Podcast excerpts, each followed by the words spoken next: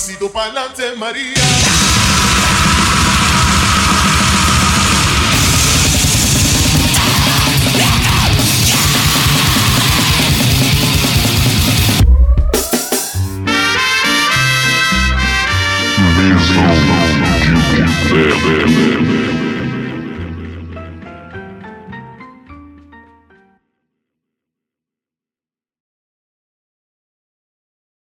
Now recording.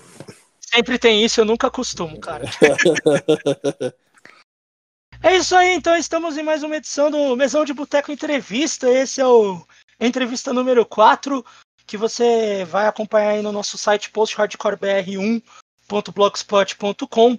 Nossas redes sociais, Facebook, Post Hardcore BR, Instagram e Twitter, Post Hardcore Underline BR. É, você vai poder ouvir esse podcast além na nossa página inicial aí, você olhando a tela do seu computador ou do seu celular, sei lá onde que você vai ver isso.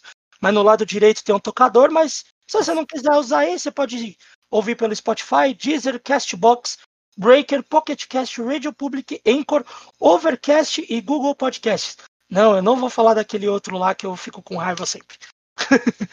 é, antes da gente começar essa edição, é, eu só queria dar um, um toque aí pro pessoal, já que eu acho que essa edição vai sair até antes da, da data. Tem o pessoal aí, a galera do Rock em Casa, né? Rock é, eu ia falar Rock em Casa Fest, mas é o Rock em Casa mesmo. Vocês podem procurar aí nas redes sociais dos caras, tá lá escrito Festival Rock em Casa. A galera vai fazer um evento. Eu só tenho que pegar as datas porque eu sempre erro.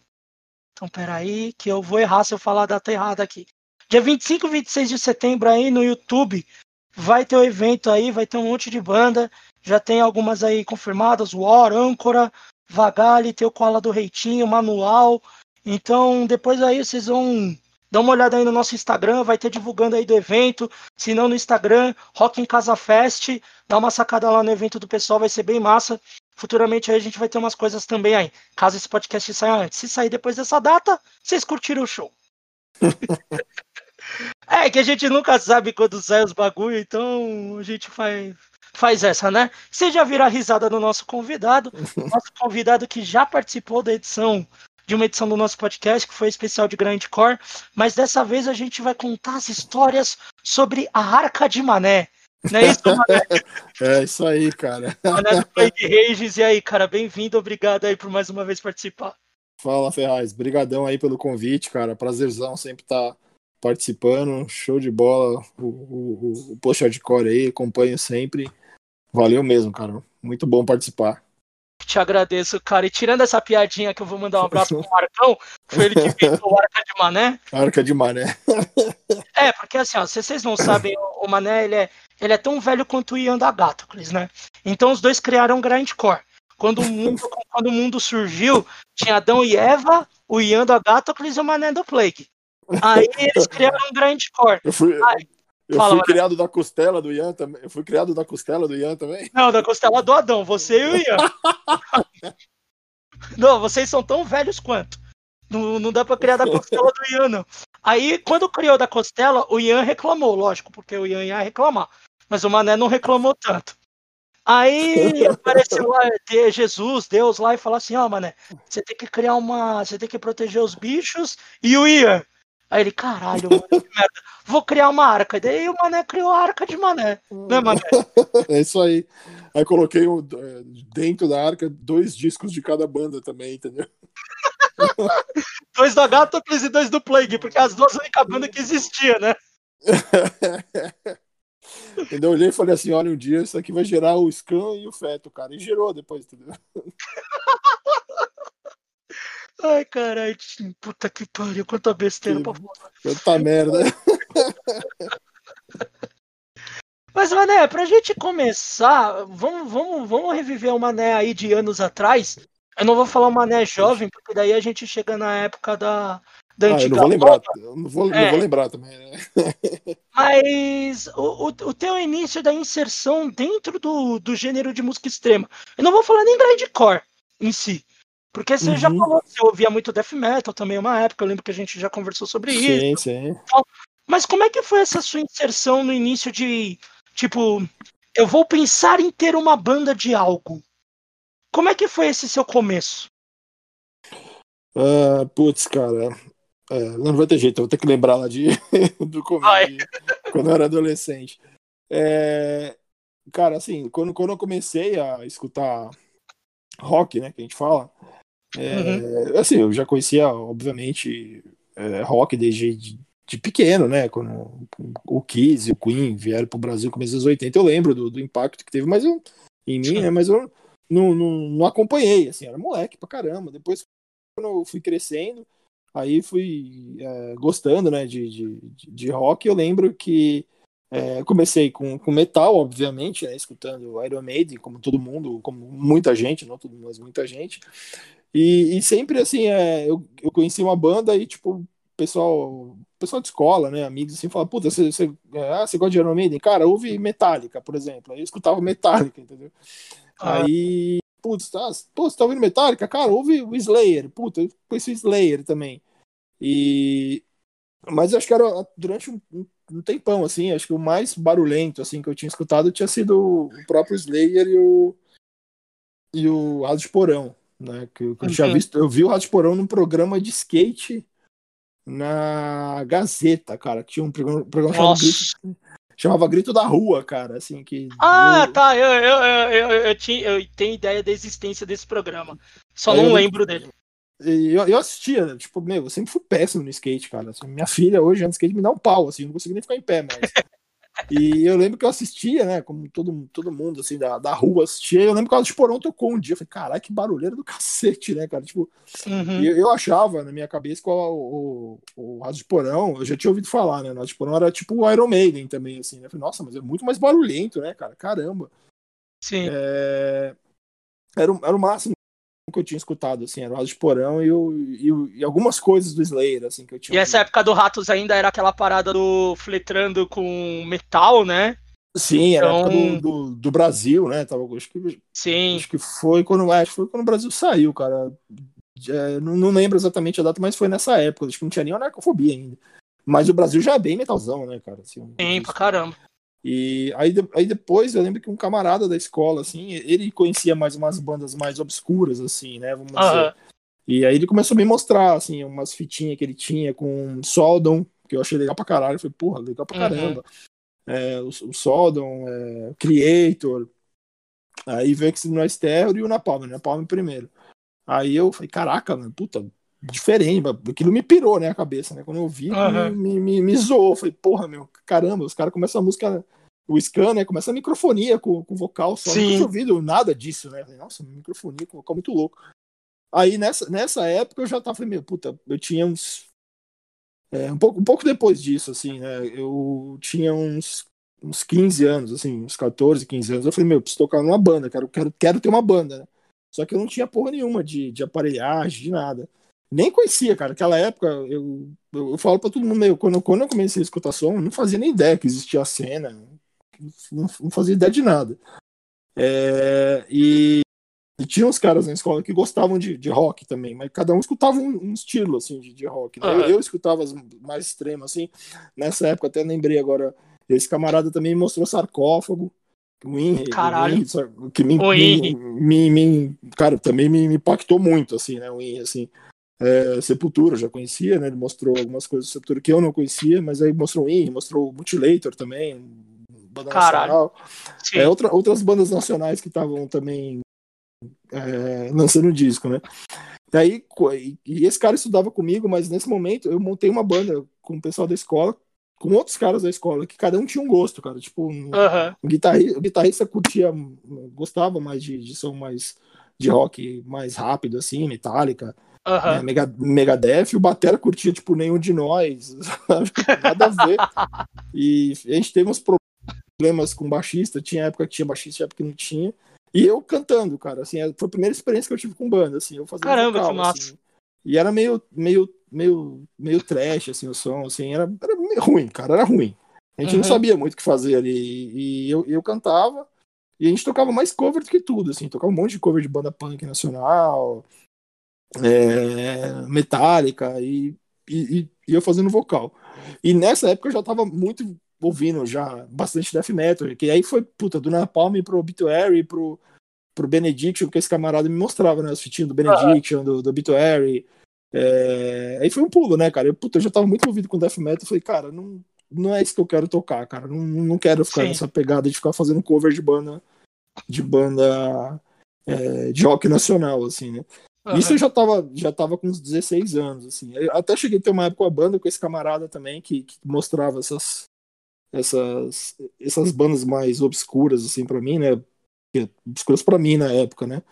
Uhum. E aí eu falei, meu, puta, eu quero montar uma banda de, de, de death grind, né? Eu pensava assim. E, mas, cara, o meu universo era muito limitado, porque eu estudava só, não trabalhava na época, no máximo ia uhum. na galeria de quando eu conseguia juntar o troco do pão que eu não perdia no fliperama para comprar um disco, entendeu?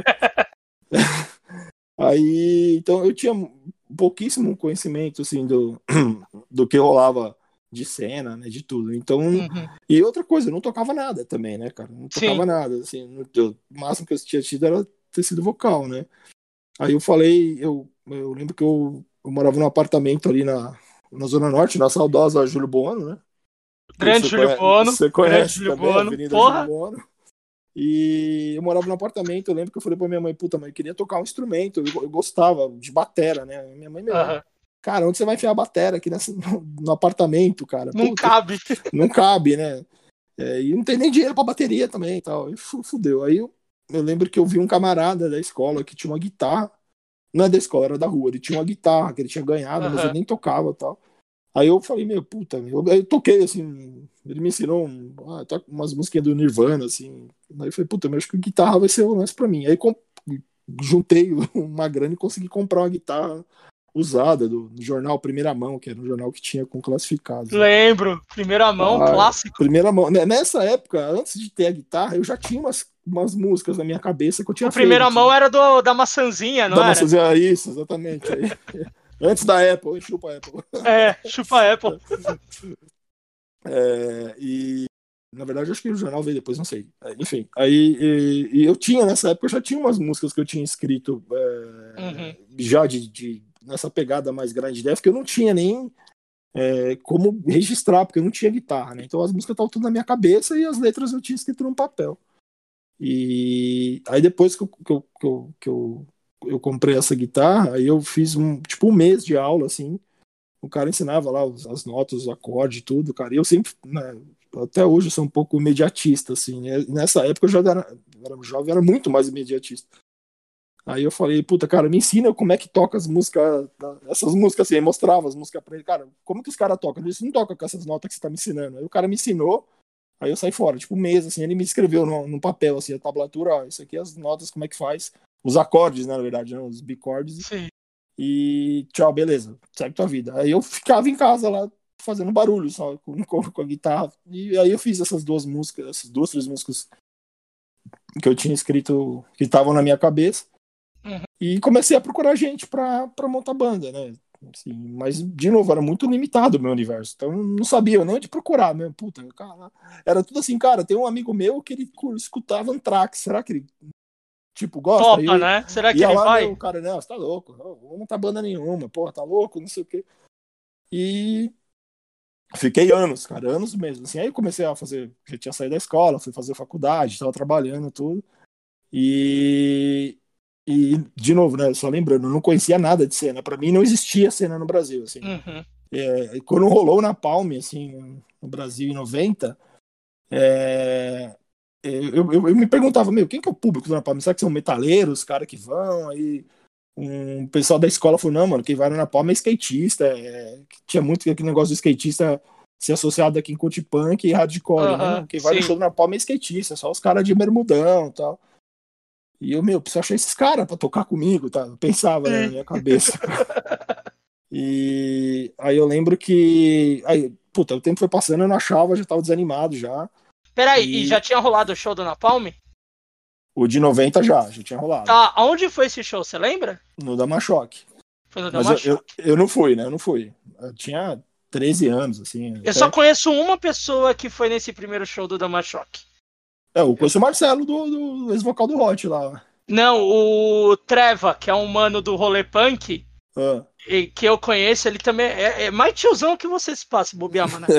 Mas ele é viu Adão, esse ele show. É, um Adão, é, é. ele, ele foi nesse show, no primeiro do Napalm, e ele fala que ele foi em 90, ele foi no show do Napalm Death, que ele não sabia porra nenhuma do que ele tava vendo, não tá entendendo nada, ele só foi. é, muita gente que foi na época, é, pelo que eu, que eu lembro, até de, de, ter lido né, as reportagens, que depois que eu, eu não fui no show, mas quando saiu uhum. é, no mês seguinte, o show foi em maio, quando saiu acho que em junho, a Rock Brigade, com, com entrevistando os caras, falando da reportagem do show, eu comprei e tal. E muita gente é, estranhou, porque é, tava todo mundo acostumado com, com o Scan e com, com o From Enslavement, né? E quando chegou lá, cinco caras no palco, né? Antes era o quarteto, chegou cinco caras, o Barney lá, que não tinha nada a ver, que ninguém nem sabia quem que era o Barney, né, cara? Uhum. O que que é esse cara aí no meio aí, com essa franjinha aí, e, esse outro do lado aí, esse cabeludo aí, que era o Jazz Pintado, né? Tudo muito estranhou, e a banda já tava mais uma pegada mais do Harmony Corruption, né? Então muita gente dividiu, muita gente amou e, e quem eram os, os grind mais antigos odiaram, né? Falaram, porra, tá, esperava ver na palma e ver a banda de death metal, né, cara? Eu gostaria de ter, eu gostaria de ter visto, né? Ah, eu mas, também. Mas enfim, aí é, continuando, aí eu já tava tava já tinha desanimado, tava fazendo tinha um monte de música escrita em casa assim, tava pensando e, meu, vou comprar bateria eletrônica para mim, cara. Vou gravar com bateria eletrônica, eu faço vocal e, e toco guitarra nesse, nesse, nesse meu projeto de grind def aí, né, na minha cabeça. E um dia eu fui na galeria, né, saí do trampo, fui com um colega de trampo na, na galeria, e eu já tinha, eu, eu procurava sempre na Rock Brigade anúncio, né, cara, de, de, que, de gente pra tocar. De gente pra tocar, mas nunca vi ninguém falando de, nem de grind, nem de def, assim, procurando guitarra, nada, assim. Eu, eu era burro também, se tivesse algum de baixista, podia ter entrado, né? Mas na, na, minha cabeça, não sei, na cabeça acho que não, não dava pra ser baixista e guitarrista, ou era um ou era outro, não sei. É, agora que me veio isso na cabeça. E aí eu, eu fui na, na, galeria com esse camarada, cara, do, do trampo. Ele gostava de, de, de, tipo os rock clássicos, assim, Led Zeppelin, de Purple, né? Aí ele veio falar pra mim, falou, cara, naquela loja ali tem um cartaz de um bateria e um baixista procurando guitarra, cara. Aí eu fui lá, olhei, né, um papel escrito à mão, cara, assim. Eu, Caraca. Eu acho que, que eu... Depois que eu fui saber quem, quem que escreveu o papel, acho que quando ele escreveu, ele pegou o papel dentro da loja e escreveu na mão, assim, na hora e colou, assim. Não trouxe nem de casa o negócio. Aí tava lá, né, baterista e baixista procuram guitarra para pro projeto de, de Death Grind, com influências aí tinha na Palm, Morbid Angel, Obituary, Sim. É, Dayside, Theorizer, tudo que a gente escutava na época, assim. Né? Aí eu liguei e era o Bola, né, do, do, do, do Plague, né, que depois viemos a tocar no Plague. Aí, e ele falou, meu, já tem um, já tem guitarra, cara, tem dois guitarras já. Eu falei, puta que bosta. Beleza, mas, mas vamos trocar ideia, vamos ver o que, que rola tal. Eu falei, beleza. Aí a gente se reuniu umas três, quatro vezes, assim, ainda para trocar ideia, porque o Bola acho que tava com uma cirurgia marcada, alguma coisa assim. E aí o outro guitarra, que era amigo dele, desistiu, porque ele não tinha guitarra. Putz, cara. Aí ele falou, ah, eu achei que ia conseguir comprar, mas não consegui comprar guitarra. Aí fica no meu lugar, então aí. Aí eu fiquei aí. Nasceu o Plague, né? Isso aí. Caralho, que doideira, mano. Então, assim, tipo, se eu tivesse encontrado gente para tocar, assim, comigo, uhum. lá em. O Plague surgiu em 96, né? Então, tipo, se em 92, 93 eu tivesse achado alguém para tocar comigo, era pra, pra eu ter entrado na cena muito, muito antes. Muito né? antes, né? Muito antes, assim. Então já era pra, tá, pra ser mais velho ainda de ser. Mas aí, beleza. Você conhecia as primeiras caras ali que, que seria o Plague Rages. Isso. Como que o... Mas assim, como se deu o nascimento mesmo do Plague? Beleza, vocês se conheceram ali, pá, vamos montar uma banda. Isso. Logo de começo o nome já foi Plague Rages ou não? Vocês criaram alguma outra coisa antes de ser o Plague? Então, foi na verdade quando surgiu não tinha nome, né? O Plague, né? A gente é, a gente se, se encontrou mais ou menos em maio de 96. Aí a tá. gente que, que a gente se encontrou fisicamente, né? Sim. E aí ia pro boteco, ficava bebendo, na época eu bebia pra caralho. A gente ficava é, só conversando e discutindo. Aí uns nomes, alguns nomes surgiram, né? E a gente chegou. Aí depois que a gente começou a ensaiar, a gente ainda não tinha nome. A gente queria colocar. É, tinha pensado em colocar Plague Race em português. Só que a gente traduzia, traduzia errado na época, né? Não tinha Google, não tinha Google Tradutor, né? E aí a gente falou, meu, acho que é praga da raiva, plague em português, né, cara?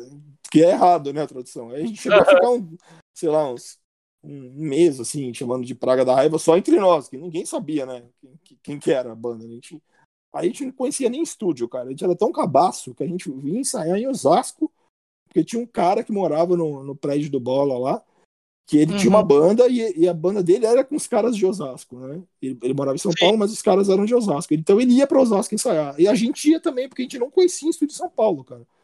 Assim, hoje, hoje, parece um negócio absurdo, meu. Como se fizeram um burro, é. cara. Como São Paulo, desse tamanho, não tem estúdio e Osasco tem, né? É, e... é isso mesmo. É, exatamente. Eu, tipo, não, menosprezando, não menosprezando Osasco, né? Mas, puto, Osasco é bem menor que São Paulo. Se Osasco tem, sei lá, 20 estúdios, São Paulo tem uns dois mil, né, cara? Muito maior. É, penca. É e, e, a gente não conhecia, cara. Por quê? Quando eu tive essa banda com esse, os, os caras da escola lá, é, a gente saía na casa dos caras, né, cara? Assim, Sim. E, e, o Bola, acho que o Bola, não sei se o Bola teve banda antes, o, o Jefferson, cara, o Batera também, não sei se ele teve banda também antes, acho que não. O Leandro, que era outro guitarra, que a gente chamava ele de gaúcho, porque ele era de Porto Alegre, ele tinha tido banda né, em Porto Alegre. E, e, ele também, acho que ensaiava na casa dos caras, não tinha estúdio. Né? Então a gente nem sabia. Tanto que a gente queria comprar tudo meio. Pra gente montar a banda, a gente vai precisar comprar um amplificador de guitarra. É, vai ter que comprar uma batera, porque onde que a gente vai ensaiar sem batera, né? Mas a gente que no estúdio tinha batera, né? Só você chegar os pratos, né? Só pôr o prato e, e, o pedal, né? Aí que a gente foi aprendendo, né? Então, mas nessa época que, gente, que no começo, é, vai, durante um mês, assim, a gente chamava a banda de Praga da Raiva mesmo. E só nós e o cara do estúdio, né? Que, ah, como é que é o nome da banda? Nós deu marcar o horário. Ah, chama de Praga da Raiva. Aí eu lembro que a gente foi beber um dia pra variar. E a gente falou, meu, puta, a Praga da Raiva não tá soando legal, cara. Não, não tá bom. Não, não, tá bom, não soa legal. E a gente falava muito de, da, do, do, nome Plague por causa, obviamente, por causa da música do Napalm. Napalm né? Que o Napalm tinha lançado um, um, um EP naquela época, que, que era para divulgar o disco novo, né? Um EPzinho que tinha uma versão vivo de Plague Rages. Ah, e a gente ficava, pô, essa música Plague Rages ao vivo ficou legal. Aí, a gente, então a gente, essa música Plague Rages, o nome soava. A gente falava muito nesse nome, porque quando a gente se conheceu, a gente ficava aquele negócio um trocando um disco outro, né? Pra rodar bancos discos, todo mundo conhecer. E todo mundo ouviu esse EPzinho do Napalm, que eu acho que era até eu que tinha. E todo mundo falava desse nome. Então aí a gente, um dia no boteco, falou: Meu, puta, vamos pôr Plague Race em inglês. Aí teve um membro que não gostou, ah, não gosto. Aí, ah, vamos dar, deixar a praga da raiva. Aí o outro sugeriu o Sistema Nervoso Central, só que é abreviado, SNC. E tinha mais um outro nome que eu não lembro, cara. Aí a gente fez um sorteio, cara. A gente escreveu num papelzinho e, sorteou, e sorteou a Plague Race, cara. Aí ficou a Plague Race. Aí ficou. um sorteio. Um sorteio de boteco com, com uns quatro caras bêbados, né, cara?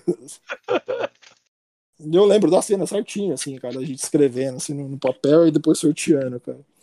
Aí é, a gente ficou até com um pouco de medo, né? Assim, puta, sai com a Palme vai falar alguma coisa e tal.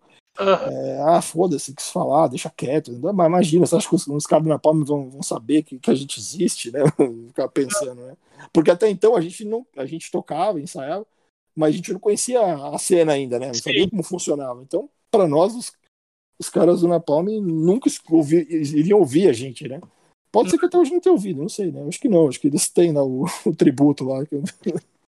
Não, não só isso, né? Mas é, essa parte de você conversar depois com o integrante do Napalm a gente fala mais pra frente. É, beleza, daí vocês foram criar o Plague.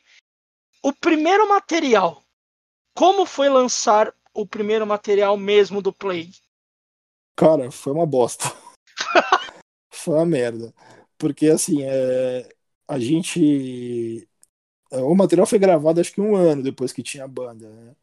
E, e nesse período, nesse ano que a gente teve a banda, quando a gente foi gravar, um pouco antes a gente gravar, o outro guitarra saiu, o Leandro, né? Tá. É... E aí só ficou eu, o Bola e o Jefferson. E o Jefferson tava com a perna quebrada, cara. Ele tinha caído de moto, tava com a perna do. que ele toca o bumbo quebrada. E a gente, meu, ah, vamos gravar mesmo assim, vamos gravar, vamos gravar e gravamos, cara. Assim, e eu, eu não gosto daquele material até hoje, eu acho uma merda. A gente ia gravar seis músicas, duas ficaram boas e lentas, cara. Bem, bem lentas, assim. Nossa. E a gente falou, ah, vamos ficar assim mesmo, né? Foda-se. Vai que vai, né? Vai que vai. Aí gravamos esses dois materiais, essas duas músicas aí. Nessa época a gente já tava com mais contato, com, com já tinha conhecido os caras do Hot, né? O Marcelo, né? Que, que, que, tinha entrado em contato, porque eu já tava fazendo um fanzine nessa época também. Então o Marcelo já tinha entrado em contato comigo através do fanzine. E aí a gente resolveu gravar assim mesmo e fazer a fitinha, né, cara? E fizemos, assim. É... E essas músicas que, que, que, entraram, essas duas só que entraram, na época os sons eram maiores, né? Que eram bem, bem mais death metal. Eram, eram sons que a gente não compôs juntos. Era uma dessas músicas, era uma daquelas que eu tinha feito mentalmente anos atrás. Uhum. E outra era acho que do Bola, que ele tinha feito também sozinho lá, com o baixo na casa dele, assim, né? Então não era um, não tinha sido uma composição de nós, nós três ou nós quatro, né? Fazendo, fazendo. Era, por isso que era bem, bem diferente, assim, bem mais death metal, assim. E tanto que depois, é, ficou tão ruim o resultado que depois que a gente foi gravar outra demo, a gente gravou essas músicas. Mas mesmo assim, cara, é, a gente distribuiu, puta, na época umas 500 cópias da fita, cara, assim, tipo, gravei a fita, mandei para todo mundo, cara, assim, que eu tinha contato. E até que repercutiu bem, saiu em coletânea, sabe? Gerou entrevista, em fanzine, aí começou a vingar o negócio, mesmo sendo uma bosta, começou a rolar, entendeu? Então é, foi.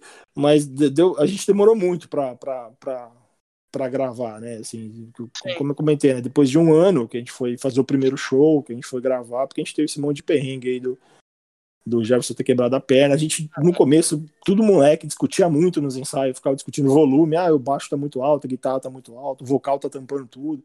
Então a gente perdia, vai, uns, uns metade do ensaio só discutindo volume, cara. Uma merda, né, cara? Uma merda. Caralho. E para o primeiro show, Mané, quanto tempo foi que demorou isso? Putz, foi mais ou menos a mesma época, cara. Se eu não me engano, a gente gravou a demo, vai, em julho, agosto de 97, e o show foi tipo em junho ou julho de 97, assim, o primeiro show. Uhum. Que foi lá no bairro do, do, que o Bola morava mesmo, lá em Taipas. Que o Bola e o Jefferson moravam no mesmo bairro, né? Eles eram vizinhos. Uhum. E, e, era um show de abertura dessa banda desse amigo do, deles que morava ah, lá. Sim. Então a gente foi, tava lá no cartaz, banda de abertura, assim.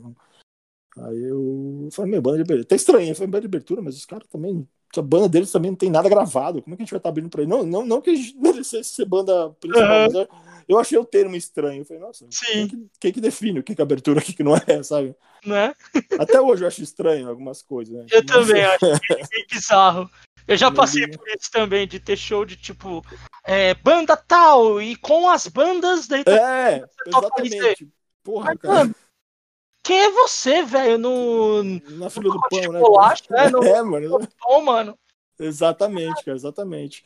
E foi muito bizarro, assim, só rapidinho. Nesse primeiro show. Ah, é verdade, o show rolou antes da gravação, porque o Leandro tava na banda ainda, né? O outro que tava. Uhum. E foi muito bizarro, assim, porque o, show rolou no domingo. Tudo aconteceu nesse dia, cara. O show rolou no domingo. Aí era tipo, sei lá, umas 5 da tarde. Eu não sei por que, caralho, a gente chegou uma meio-dia lá no lugar. Nossa, cara. É, cabaço, né? Tudo cabaço. A gente chegou cedo, aí montamos tudo. E aí a gente, quando a gente chegou, o Leandro tava com ele, ele, ele a namorada dele. Ela foi beber com uns, uns punk que tinha lá, foi, ficou bebendo lá, cara. Uhum. Beleza, aí a gente montou tudo, montou palco, montou tudo. E essa outra banda é, é, que, que, a gente abriu o show, eles ensaiavam no mesmo estúdio que a gente lá, né? E, e esse cara do estúdio, ele organizava um festival lá em Osasco, lá.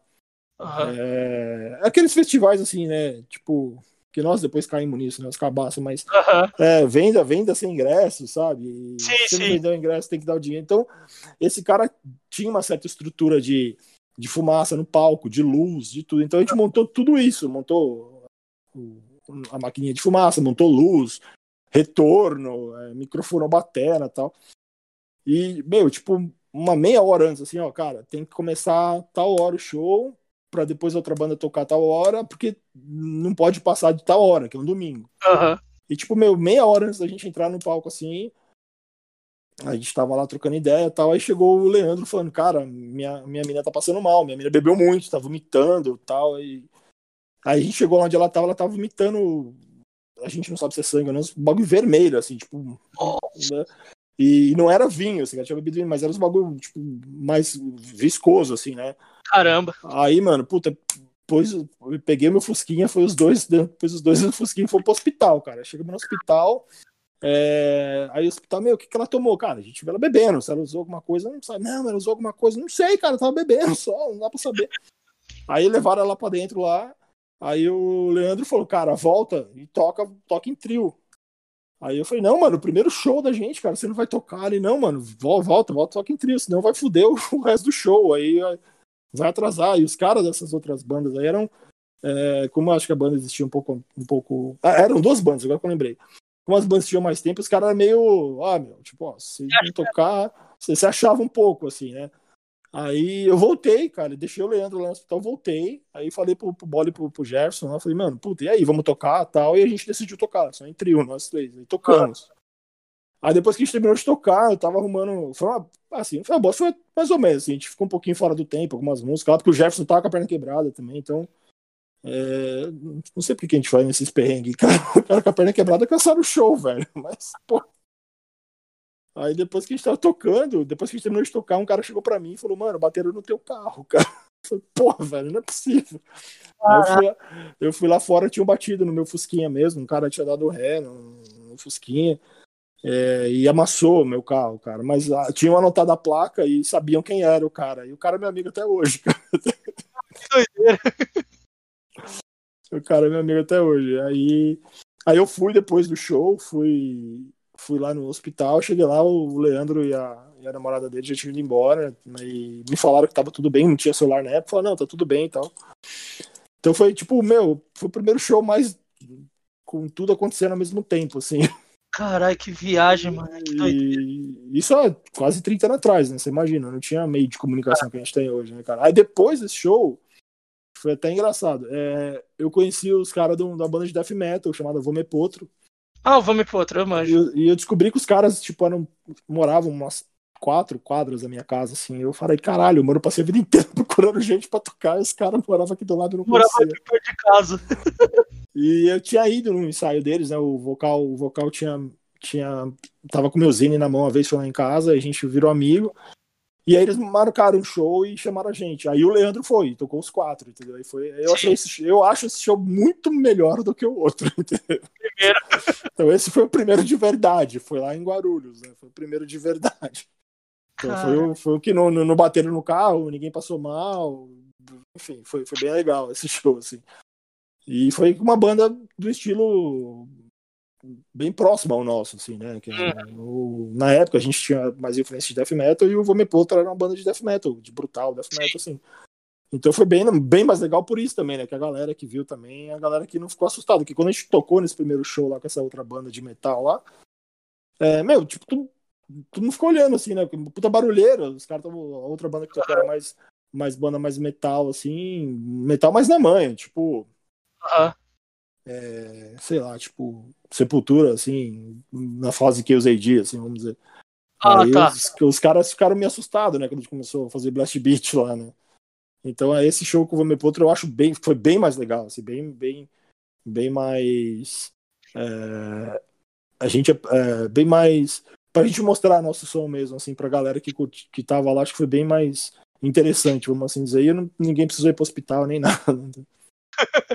Mas nessa época o Plague tinha mais influência de Death, né? Sim, bastante. E quando que o Plague começou a ter mais influência do grind?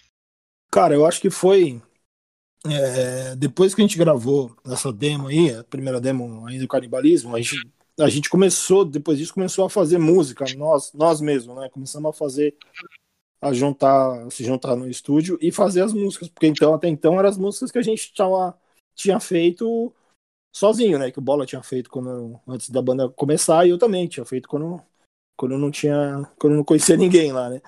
Então, aí quando a gente começou a tocar, a gente mesmo resolveu começar a compor as músicas do Plague, é, já tava, a gente já não tava mais ouvindo tanto death metal, né? Já tava ouvindo ah.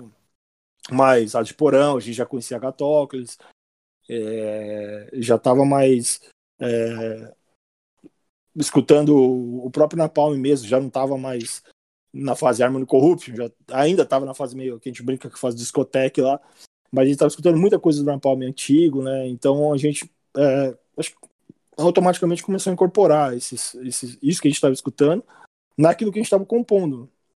Sim. A gente escutava bastante Morbid Angel, né? O Bola escutou, sempre escutou muito mais death metal, assim, muito Cannibal Corpse, ele gostava. Mas ele gostava também de, de Raso de Porão, de Sinnois Terror, que a gente estava estudando bastante. Na época também tinha saído o, o Retrobution, né? Que é o disco da é, Terror lá. Que é um disco de regravação lá, e a gente escutava bastante, né? O Retrobution, estava escutando muito Agatocos. Aí já nessa época a gente falou, meu, puta, acho que é mais legal fazer. Fazer voltar um pouco pro, pro grind, mas mais pro hardcore, né, que a gente falava.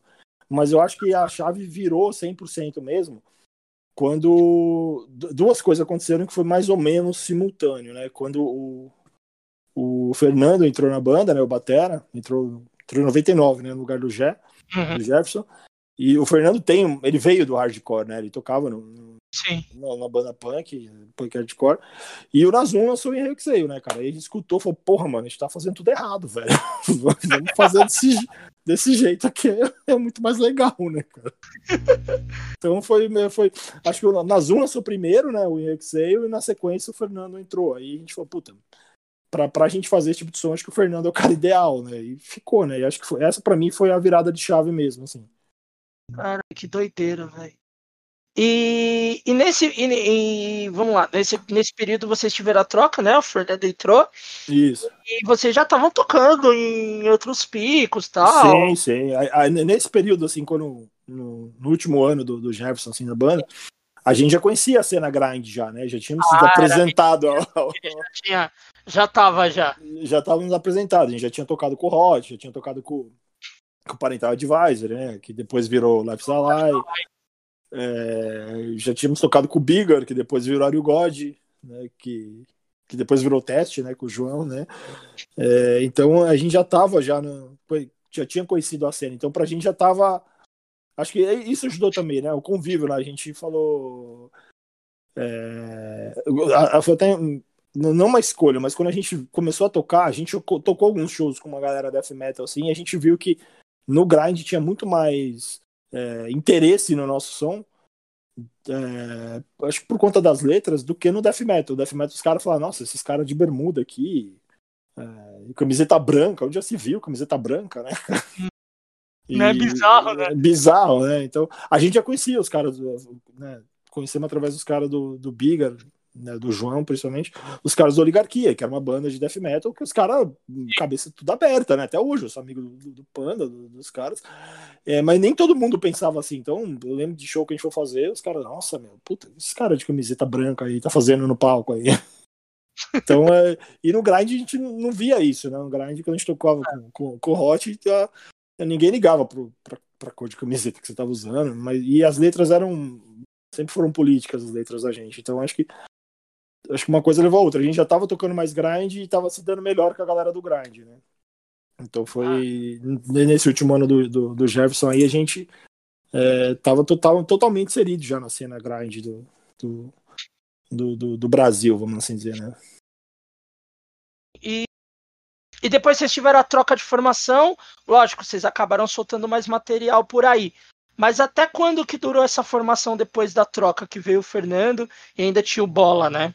Até quando que durou isso? Durou, cara, de 99 até 2004, cara. Até 2004 foi eu, Bola e Fernando. A, a formação foi, foi a formação mais duradoura da banda, vamos assim dizer, né? Que foi mais que mais durou. Então aí. E quanta coisa vocês soltaram nesse período aí? Quanta coisa? É. Ah, a gente gravou é... ah, algumas fitinhas, né? Saíram umas split tape, umas four way tape. Depois veio o Split EP, né? Vinil com, com o Syndrome of Terror, que era uma banda de. de da região ali também de Osasco, o cara Picuí, Barueri, era uma banda de Barueri, que os caras eram muito amigos da gente, a gente conheceu também os caras aí na, na no, no rolê. A gente fez um split vinil com eles, aí saiu mais algumas.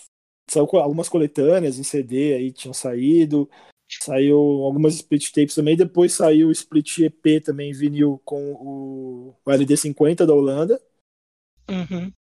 E aí depois a gente fez um. Ah, a gente gravou para fazer um full. A gente tinha recebido uma proposta no selo da, acho que da Indonésia, Malásia, não lembro agora.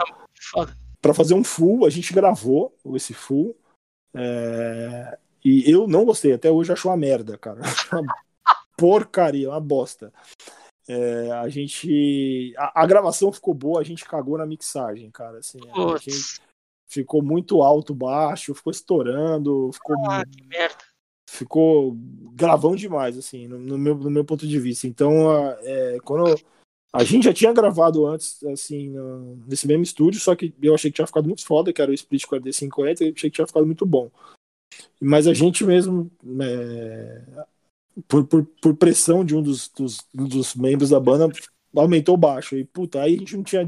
Ficou uma bosta, a gente não tinha dinheiro pra voltar pra, pra, pra, Calma. regra- pra arrumar, né? E aí eu, eu. Eu meio que desanimei. Falei, puta, cara, que bosta. Eu não vou lançar esse full desse jeito, cara. Aí eu. o- é, teve o, o- o outro, outro membro da banda, o Fernando, também não, não, não gostou também. Falou, ah, também não curti, achei que ficou uma bosta, ficou muito, muito grave, não dá pra entender nada. Aí a gente falou, meu, vamos fazer um CDRzinho mesmo. Aí a gente fez um CDR com esse, esse, essa gravação só pra. Porque nessa época eu tinha voltado a estudar, então a banda tava meio que parada, assim. Sabe, Tá. vamos fazer só pra divulgar, pra, banda, pra manter o nome da banda ativo, a gente fez. E pra surpresa nossa, um cara lá na República Tcheca me escreveu, mano, peguei, amei o material, cara, deixa eu lançar em fita aqui, por favor. Caraca, foi, foi, lan- lança, mano. Ele lançou uma versãozinha em cassete lá na, lá Você chegou a receber Tcheca. versão ou não? Re- Recebi, recebi. Caramba, e, mano. e foi muito, muito doido que ele mandou um encarte, cara, com as letras em português, as letras em inglês e as letras em tcheco. Mas eu não, Caralho, e eu não mandei tradução pra ele das não letras mandou pra nada. inglês. Aí eu perguntei, mano, como que você conseguiu traduzir, cara? Daí ele, ah, tem uma brasileira que mora no mesmo squat que eu moro, ela traduziu pra mim, cara. Nossa, ah, caraca, que estouro. Falei que da hora, mano. Aí esse mesmo cara lançou depois a split tape com o Agatocles também. É, Esse então, mesmo- eu queria chegar em dois pontos. Um, no expli- finalmente na junção entre Mané e Ian, né? Que são os dois, os dois criadores do grindcore no mundo. Mas, mas eu também queria chegar num outro ponto antes da gente entrar no split do Agatocles, que é a parada da comunicação. Porque assim, a gente vê a galera, tipo, agora é muito fácil, né, se comunicar. Você tá ali, você manda uma mensagem no WhatsApp, no Facebook, no Instagram, Sim, você conhece banda no mundo inteiro. Nesse tempo, era carta. tudo carta, tudo carta. Como é que, que nem você deu esse exemplo do cara da República Tcheca? Como é que foi essa comunicação maluca de você receber uma carta da República Tcheca de um cara falando, pô, eu quero lançar o seu material aqui. E Putz, você cara, vai responder e mandar e sei lá. Eu, eu, eu vivi essa época também. Eu posso falar que eu vivi a época da carta. Mas para as pessoas que não viveram ou que tiveram um pouco disso, mano, conta um pouco como é que era essa experiência de você fazer essas gravações, mandar para os outros países em base de carta. Pois é, cara, era uma era loucura, né? Assim, é, primeiro, assim, acho que é bom é, lembrar como que a gente recebia o endereço das pessoas, né, para poder escrever.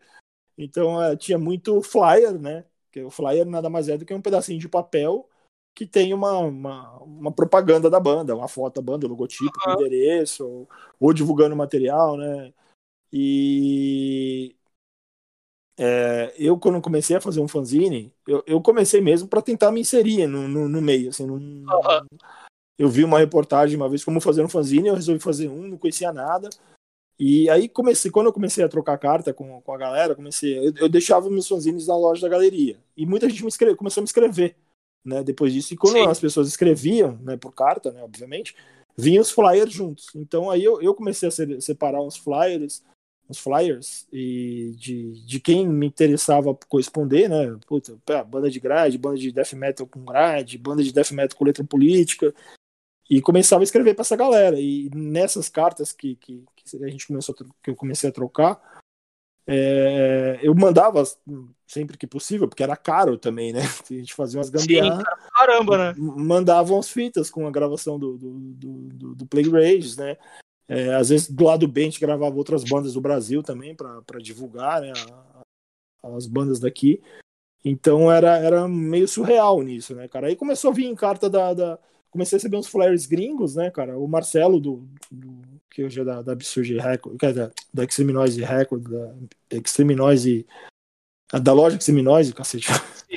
Que, é, era que, é, que, era o vocal do Hot, tinha Absurd Records, ele ele mandava muito flyer para mim de, de, da, da, gringa, né, cara, da Europa, alguns dos Estados Unidos, o Bucho também mandava muito flyer para mim. Sim. E eu comecei a, cara, mandava pra, pra galera no inglês bem macarrônico mesmo. Ah, tem uma banda tal, um dia eu te mando a gravação, aí os caras devolvia. Nem todos respondiam, né, cara, mas muitos respondiam. Uhum. Ah, eu tô, moro aqui no interior da Itália, tem uma banda, daqui minha, minha banda. Daí depois gravava uma material do Play e mandava pro cara também. Então eu troquei muita carta, assim, era muito, um negócio meio surreal, porque é, é hoje no WhatsApp, é que você comentou, o WhatsApp é muito fácil, e o WhatsApp você manda mensagens curtas, né, cara? Assim, ah, e aí, como é que tá?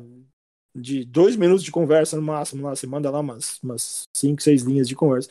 E carta você não manda só cinco, seis linhas, né, cara? Você escreve um. É. Já que você vai escrever pro cara, você escreve um negócio grande, né, cara? Você manda um áudio, explica tudo ali rapidinho. É, acabou, exatamente. Carta é. pau, né, cara?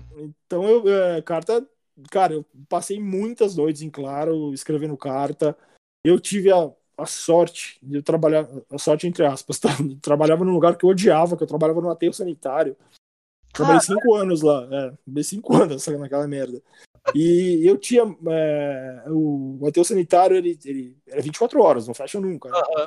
E, só que ele trabalha por picos, né? Então, tipo, tem hora que tem trampo pra caralho e tem hora que não tem nada pra você fazer. Então, tipo, vai, eu trampava da.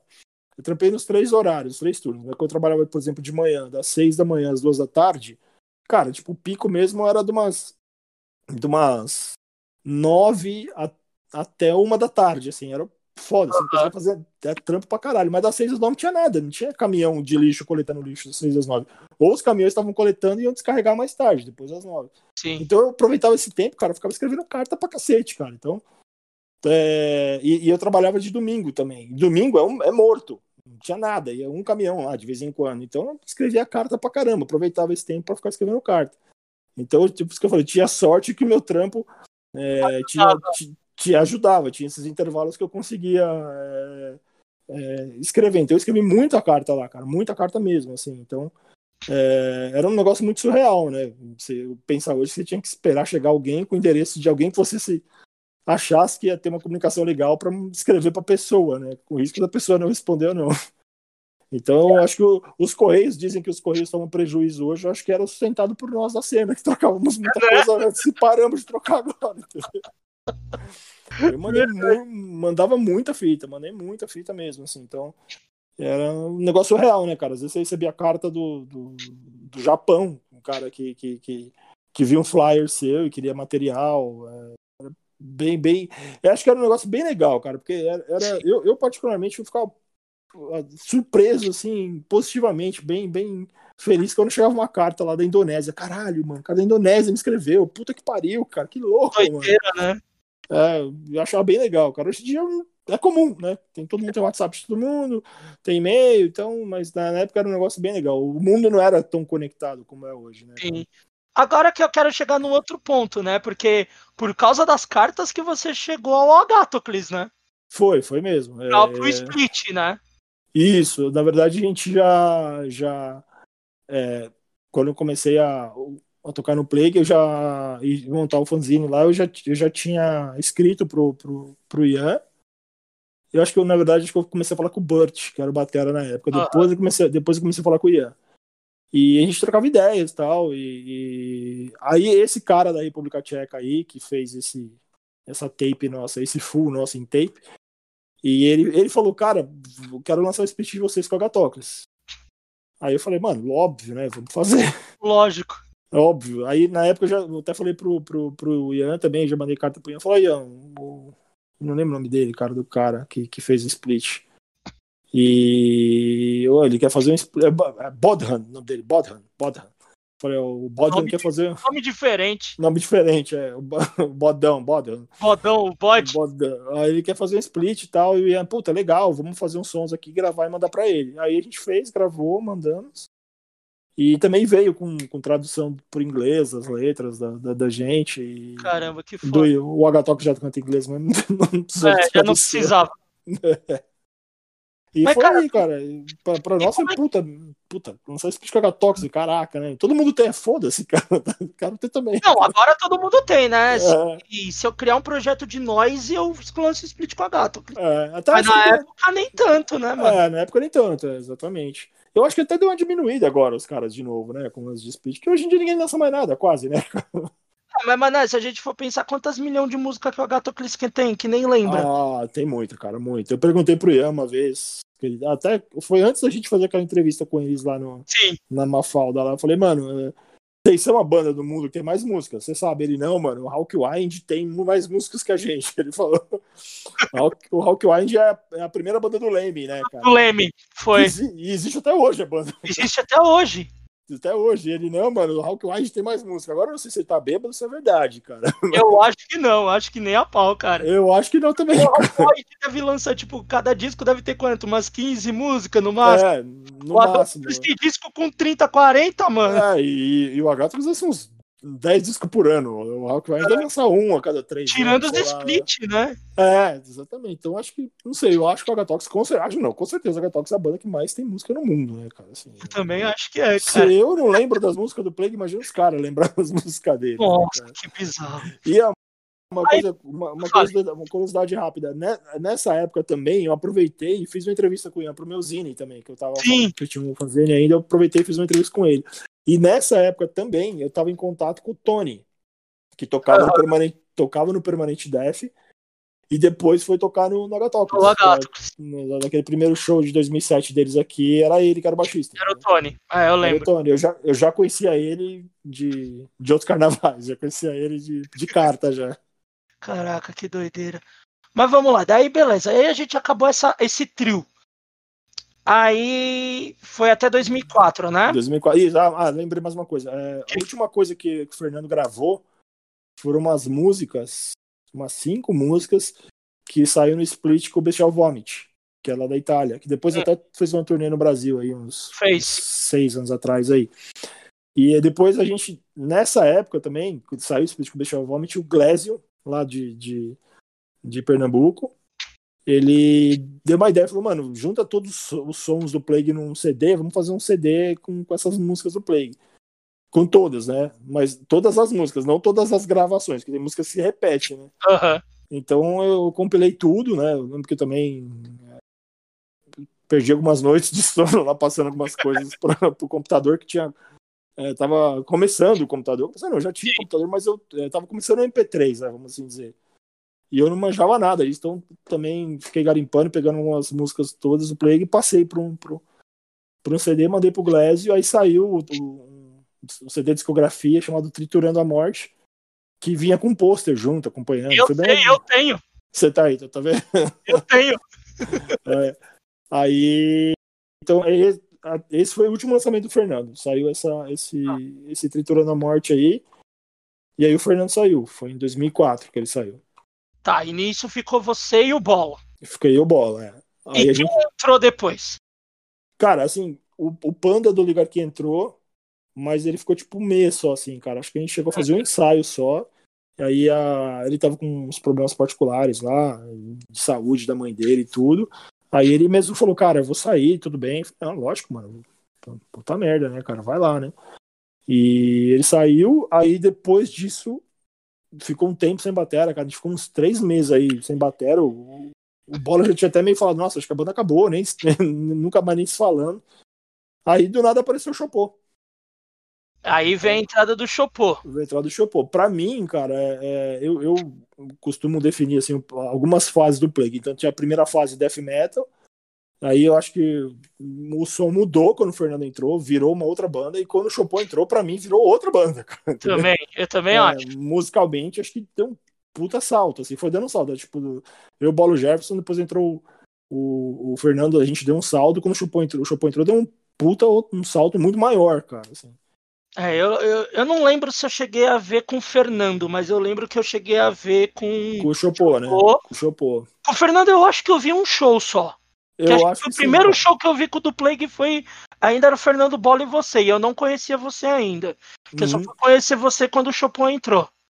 Sim, aí é, quando o Chopin entrou, é, além do som ter melhorado, né, cara? é, o Chopô trou trouxe uma, o Plague para um, uma galera que não conhecia o Plague, então porque a gente tava ficando velho e não tava renovando assim, a galera. Sim. E o Chopô trouxe uma galera mais nova, assim, que, que gostava do Plague e a gente não sabia também, assim, tinha... É, que era uma molecada nova que tinha, né, tinha... Isso. Tinha uma molecada nova, o Chopô acho que ainda na época tocava no Fome também. Tocava, ele, tocava, é. ele, ele tava montando lá Revancha, lembra até Tava hoje, montando lá Revancha. Tava montando. Ele ainda tocava um pouco de... Ele ainda tocava uma época ainda no Fome, que ele tocou bateria no começo do Fome e depois ele virou vocal. Vocal, é. Eu lembro dele até alguns shows que quando ele tocava com a gente, que ele foi tocar com o Fome no, no, Rio de Janeiro e não pôde tocar com a gente aqui em São Paulo, por exemplo. Então ele tava no Fome ainda. E o Laivan estava montando ainda. Não tinha... Tava criando ainda, ainda não criando. existia. Não, não, não existia. E o Bola ficou quanto tempo nesse período com o Chopô? Cara, ficou. Putz, cara, acho que não ficou nem um ano, cara. Foi. Vai, o Chopô entrou mais ou menos em. Vai, mais ou menos, tá? Não lembro exato, mas tipo junho, julho de 2005. E março, fevereiro, março de 2006, o Bola saiu. O Bola saiu também porque quis, né? Ele falou, ah, não tô mais afim e tal. Que ele ficou quase 10 anos né, na banda. Sim. Aí é, ele... ele fundou e ele fundou com você, né? É, fundou, né? Fomos nós, eu, ele, o Jefferson e o Leandro, que é a primeira formação. Aí ele falou: Ah, vou sair fora, desencanei, não quero mais tocar grind e tal. Não quero mais tocar. Acho que na verdade não queria nem mais tocar, né, cara? Uhum. Porque, assim, eu entendo o dele, porque, puta, chegou uma hora que toca o saco, né, cara? Vai lá, ensaia, grava, vai viajar pra puta que pariu pagando do bolso, volta da puta que pariu pagando do bolso. Bolso, né? É, e, e ele tava com, com uns problemas de grana também na época, e ele, ele decidiu sair, né? Aí saiu. E aí nisso entrou o Antônio, né? É, então. Aí a gente vai agora para um outro trio que teve uma duração também boa, né?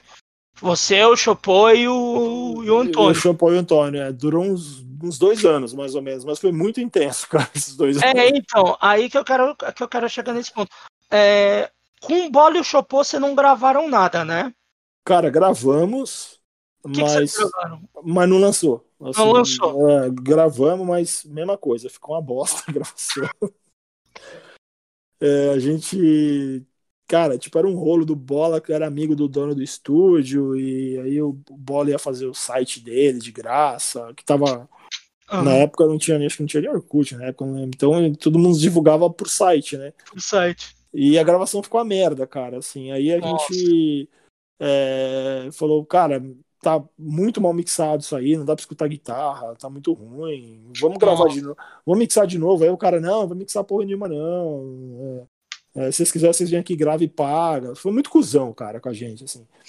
E como o Bola não tava mais na banda, aí ele tava nós, né, cara? Então, ah, não vou, não vou dar gravação pra esses caras desse jeito. É, não, vou, não vou atender os caras, não tem mais vínculo com, com, a banda, né? E a gente falou, meu, me, me dá pelo menos a, a master, né, cara, pra eu mixar em outro lugar. E ele não quis dar também, cara. Falou, não, não vou dar porra nenhuma, não. Aí a gente como Caramba, bola, já, é, foi um cuzão, cara, um cuzão. E aí a, o, o, ah, só um detalhe, tá? Assim, até, até essa época ainda, cara, eram poucos estúdios, ou quase nenhum, que manjava de gravar grind, né, cara? Sim. É, na, na, época, quando a gente já começou a ensaiar em estúdio, já tinha nego que, ah, nossa, você toca muito alto, hein? Porra, vai fuder minha bateria, esse baterista. Puta que pariu, tá louco. Gravar, então, era pior ainda. Ninguém manjava de gravar grind, né, cara? Quem manjava um pouco era o Cieiro, que tinha gravado o Hot, mas, pô, quem que tinha dinheiro para gravar no Cieiro, né, cara? Não. Aí o, o, a gente pediu a gravação aberta pro cara, ele não deu.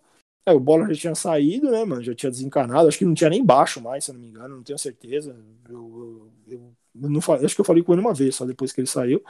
Aí a gente falou, ah, vamos gravar de novo, né, cara? Aí gravamos de novo. Já, já, com o Antônio, né?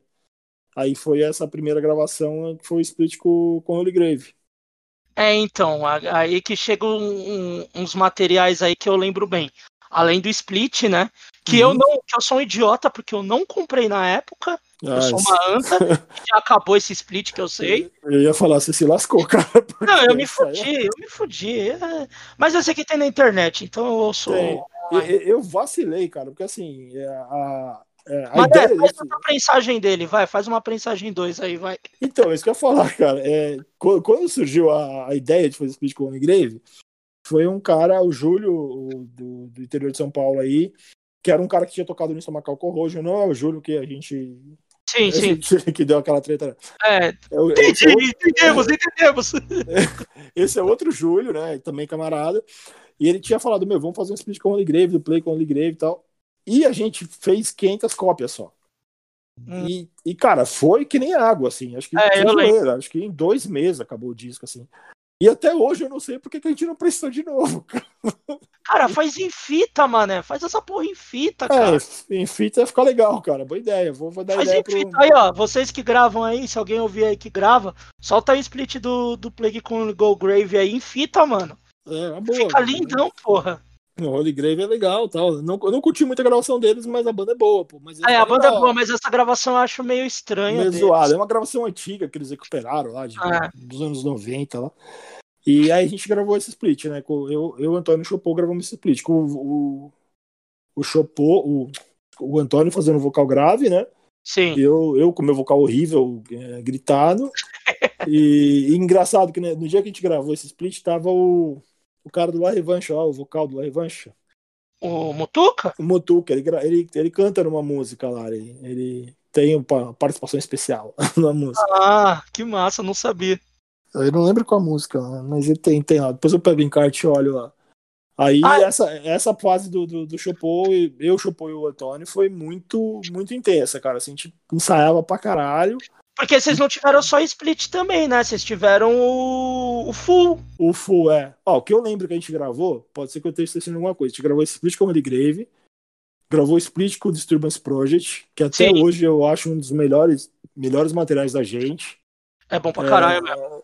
E gravou full. Ah, gravamos um three-way que saiu na Indonésia, Plague, uma banda de eletrônico e uma outra banda chamada To Die.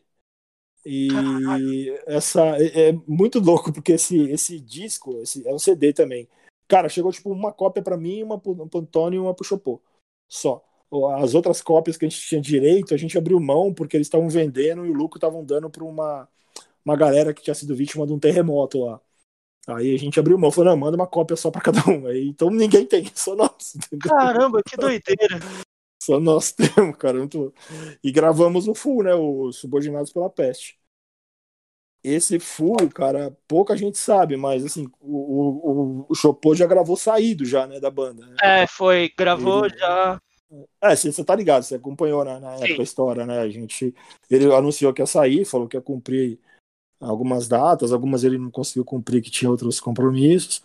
E aí ele gravou. A ideia era a gente gravar uma parte e depois gravar outras músicas para fazer outra parte. Tanto que. que... É, só que. Só que aí o Shampoo saiu antes e a gente não conseguiu gravar outra parte. Caralho. Aí a gente já pegou algumas músicas do Speech com Disturbance Project e colocou lá. Então tem músicas que repetem, uma, uhum. quatro, quatro músicas, eu acho, não lembro. Agora repetem nos, nos dois. Porque, se eu não me engano, se pá, os últimos shows dele, se pá, o último, foi o que a gente tocou junto. Lá em Araraquara. Em Araraquara. Foi, foi o último. Show. Foi o último show. É. A gente tocou no sábado no Morgó. É, no Morgó em Jundiaí, que foi aquele dia o Chopô tocou pra caralho. Eu falei, cacete, mano, esse moleque tá saindo, puta merda, velho. Ele, meu, ele tocou. Cara, o show foi tão foda aquele dia que, tipo, a gente desceu do palco, o cara do Flash Grind, ele falou, mano, ano que vem vocês vão estar no Splitter Night só por causa desse show. E, e, tinha um cara de uma TV, cara, lá de, de Jundiaí, que chamou nós pra, pra, entrevistar. Mano, cara, esse vocês é desumano, cara. Eu quero conversar com vocês. Entrevistou a gente lá. Eu nunca vi, eu nunca vi essa reportagem. Nunca vi, mano. Não tinha. O YouTube não era tão divulgado, né? Não, ainda é não. Aí a gente foi embora e no dia seguinte tocamos lá em Araraquara com, com, com o som e com. Não o ódio. Ódio, isso, ódio. É, e era pra ter tido mais banda, mas não rolou, que ele não foi na. Que eram pra ir mais duas bandas. Na van, né? Mas não coube. Acho que tocou. Eu acho não, que não é que não coube, eles cancelaram era o Nerds Attack, que isso, tinha acabado de começar, e era o Praia de Vômito. Isso, isso, isso mesmo, é verdade. E lá, banda local lá de Araraquara tocou o Prey of Chaos, né? Banda do Japa lá. Foi, tocou. Que é, que é meu amigo até hoje também. Aí, esses materiais aí foram que a gente lançou com o Chopô. E foi a última, última, último show dele foi esse em Araraquara.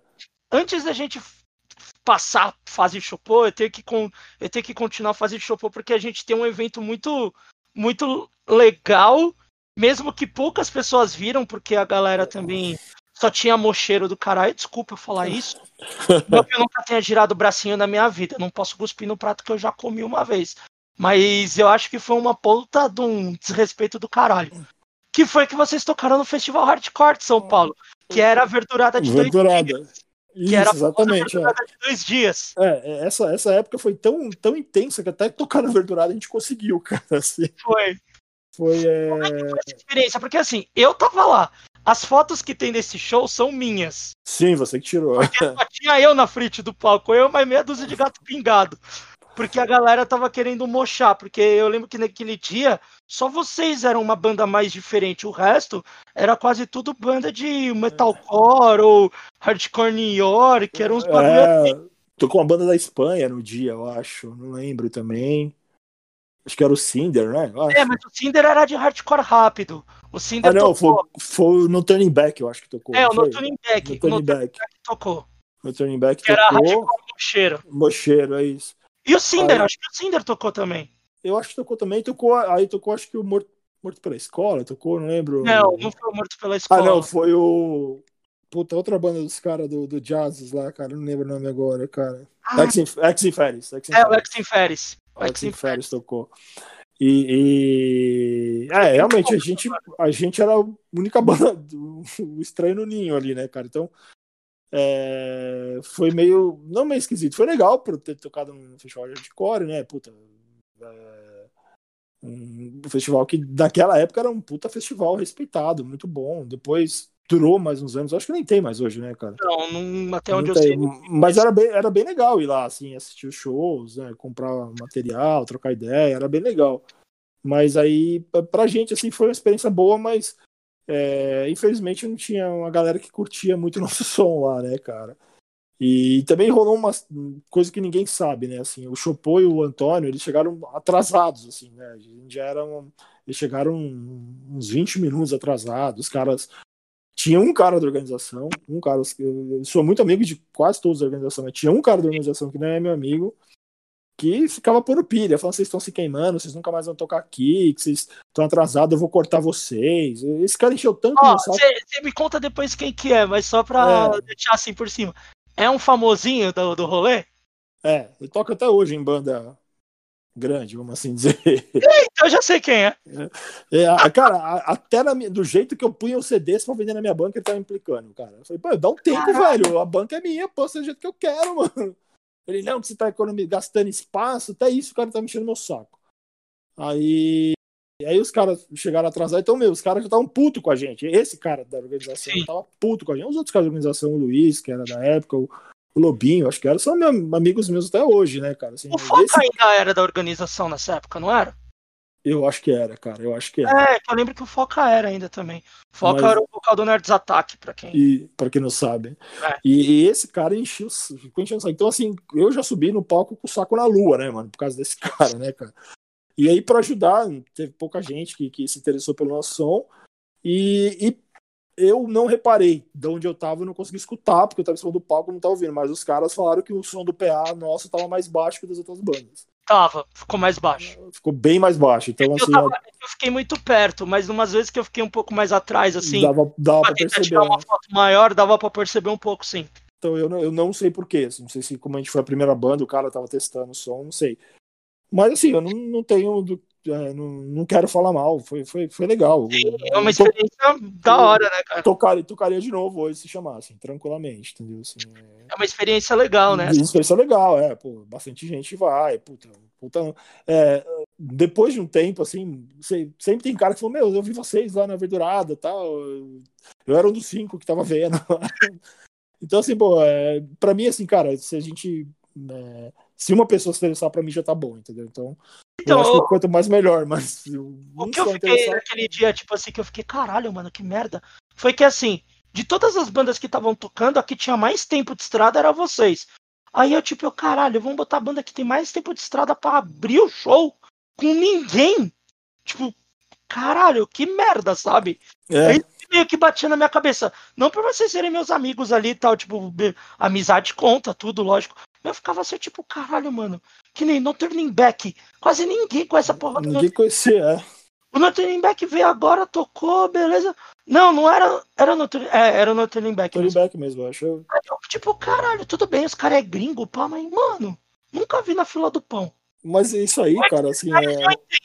Porque o Exenferes eram os caras do jazz, os pá. Sim, apesar que eles também eles tinham. Não tinha nenhum disco na época, acho que tinham uma demo só. Também. Demo, tava lançando a demo. Lançando a demo, é. Ok. Porque o Exenferes tocou acho que depois de vocês logo. Tocou, Aí eu falei assim. Tocou. Eu falei, até ok, mas caralho, o Plague em primeiro, tipo, porra, que merda, velho. E eu fiquei meio assim, tipo, com esse bagulho, tá ligado? Uhum. Mas eu tava é, lá. Mas assim, é, não, não tô falando mal de novo, né? Mas Sim, isso acontecia muito lá na. Na, na... na verdade. Acontece muito em São Paulo, assim, hoje, no Sim. Brasil, de modo geral.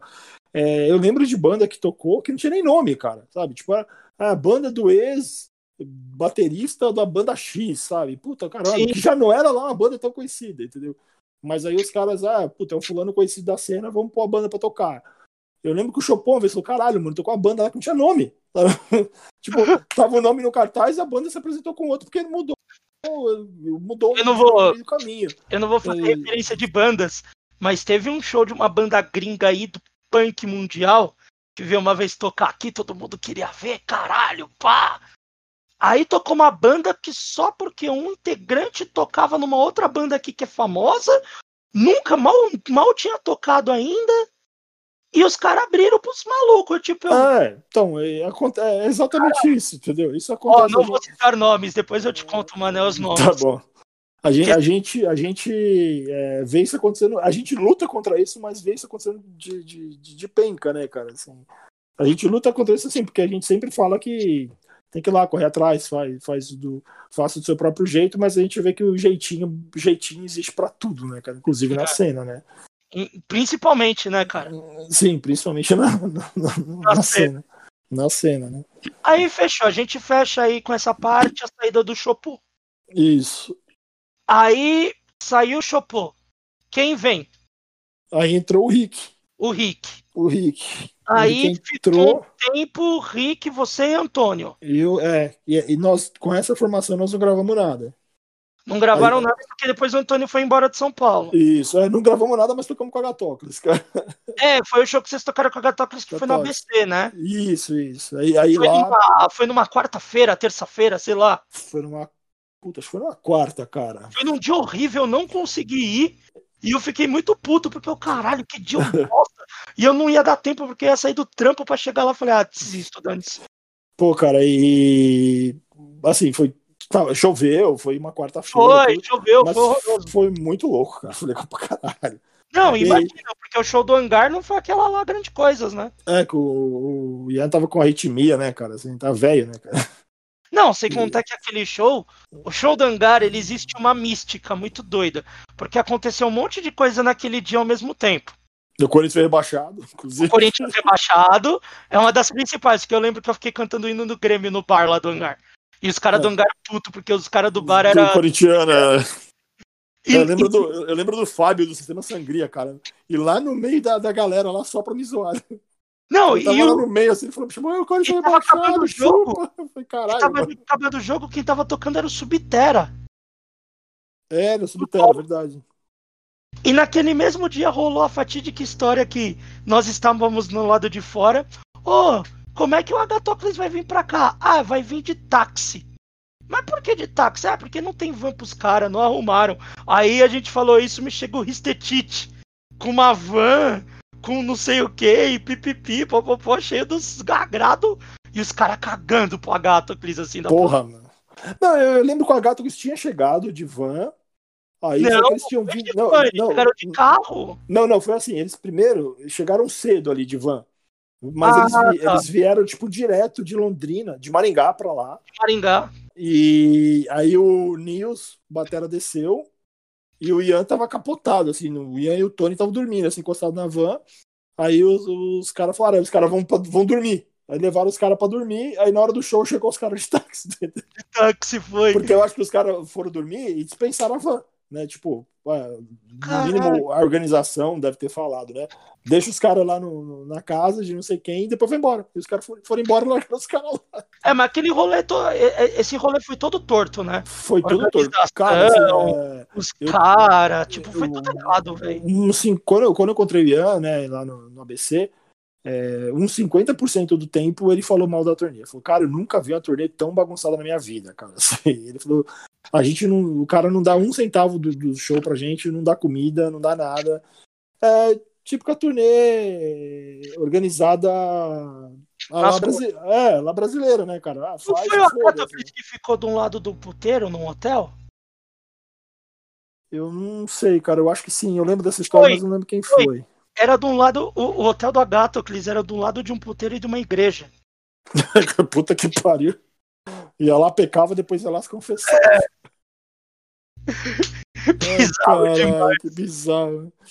Aí, aí, é, aí, aí, fala, fala, desculpa. Não, essa formação foi só isso. Aí só uma curiosidade, cara. Eu tô puxando um pouco a sardinha pro nosso lado. É, o, os caras da Gatox falaram não para mim, não falaram para mim, falaram para um, pra um colega para um colega nosso e depois falaram para um, um outro colega lá na Europa que o melhor show da turnê foi com a gente. Caralho, que da hora. Ah, o Ian falou para mim depois, agora que eu tô lembrando, quando eu encontrei eles em 2013, ele falou, cara, foi a melhor. Ele falou, que noite aquela. O Plague e o Agato. Puta merda, foi a melhor da turnê. Eu falei, caraca, sério? Que foda. A gente errou pra cacete, eu nem percebi. Ele falou, nem percebi. Aí, beleza. Aí nessa fase a gente teve a saída do Antônio. Isso, que foi em 2008. Certo. Aí entra uma outra formação. Aí entrou o, o René. O Rick e o René. O Rick que foi o trio que vocês também ficaram um tempinho os três. Ficamos uns dois anos, cara, mais ou menos. Que também lançou, lançou uns split, não foi? Que teve split que foi lançado? Lançou split com. Nós gravamos para dois splits, que era com o Punished Hurts e com o Human Garbage dos Estados Unidos, mas não rolou. Certo. É, eu nem lembro porque. Os, os caras do, do Human Garbage mandou os sons, os caras depois mandaram um e-mail assim: ah, o split tá na fábrica, mano. E os caras nunca mais responderam, cara. Então se saiu, não sei. e, mas acho que não, porque eu nunca vi em nenhum lugar. E, uhum. e os caras do Punished Hurt, eles estavam com uns problemas de formação lá e pediram desculpa e, e acabou não saindo. Aí a gente usou essas músicas pro split com o SMG, lá da Indonésia ou Malásia, não lembro agora que é uma banda muito foda, cara, lá da, da, da do, do, Sudeste Asiático, lá, legal pra caralho, cara. A gente usou essas músicas lá e, e depois a gente gravou Split com o Mesrine, Mesrine, não sei como é que pronuncia. É aquele meio amarelo, preto? Isso, que a capa quem fez foi. Sim. Pode falar o nome? Pode, pode falar, pode falar, a gente sabe quem que é. Foi o Augusto que fez a capa também, né? Do... Que era do Praia de Vômito na época. É, a e... gente tem uns problemas com nomes que não podem ser. É... Foi o Pi que fez. Então... É. Aí a gente fez esses dois materiais e também tocamos bastante, cara, com, com, essa formação. Fomos tocar lá em Santa Catarina, tocamos no interior de São Paulo. É... foi, foi, foi bem legal também, assim, em termos de shows também, essa época. E eu gosto bastante do Split com, com o Messini uhum. também, acho é bem bom, é legal. É se eu, mas ele acabou recentemente, né, cara? Inclusive. Foi, eu vi. E eu, até onde eu sei, acho que foi o último split que eles lançaram. Que eles lançaram esse split, depois lançaram acho que um full, e depois acho que não lançaram mais nada, cara. Foi tipo, Caramba! Uma última, as últimas gravações, assim, deles, assim. E foi bem legal, eu, eu, eu trocava bastante mensagem com, com o é. Fred e com o Dan.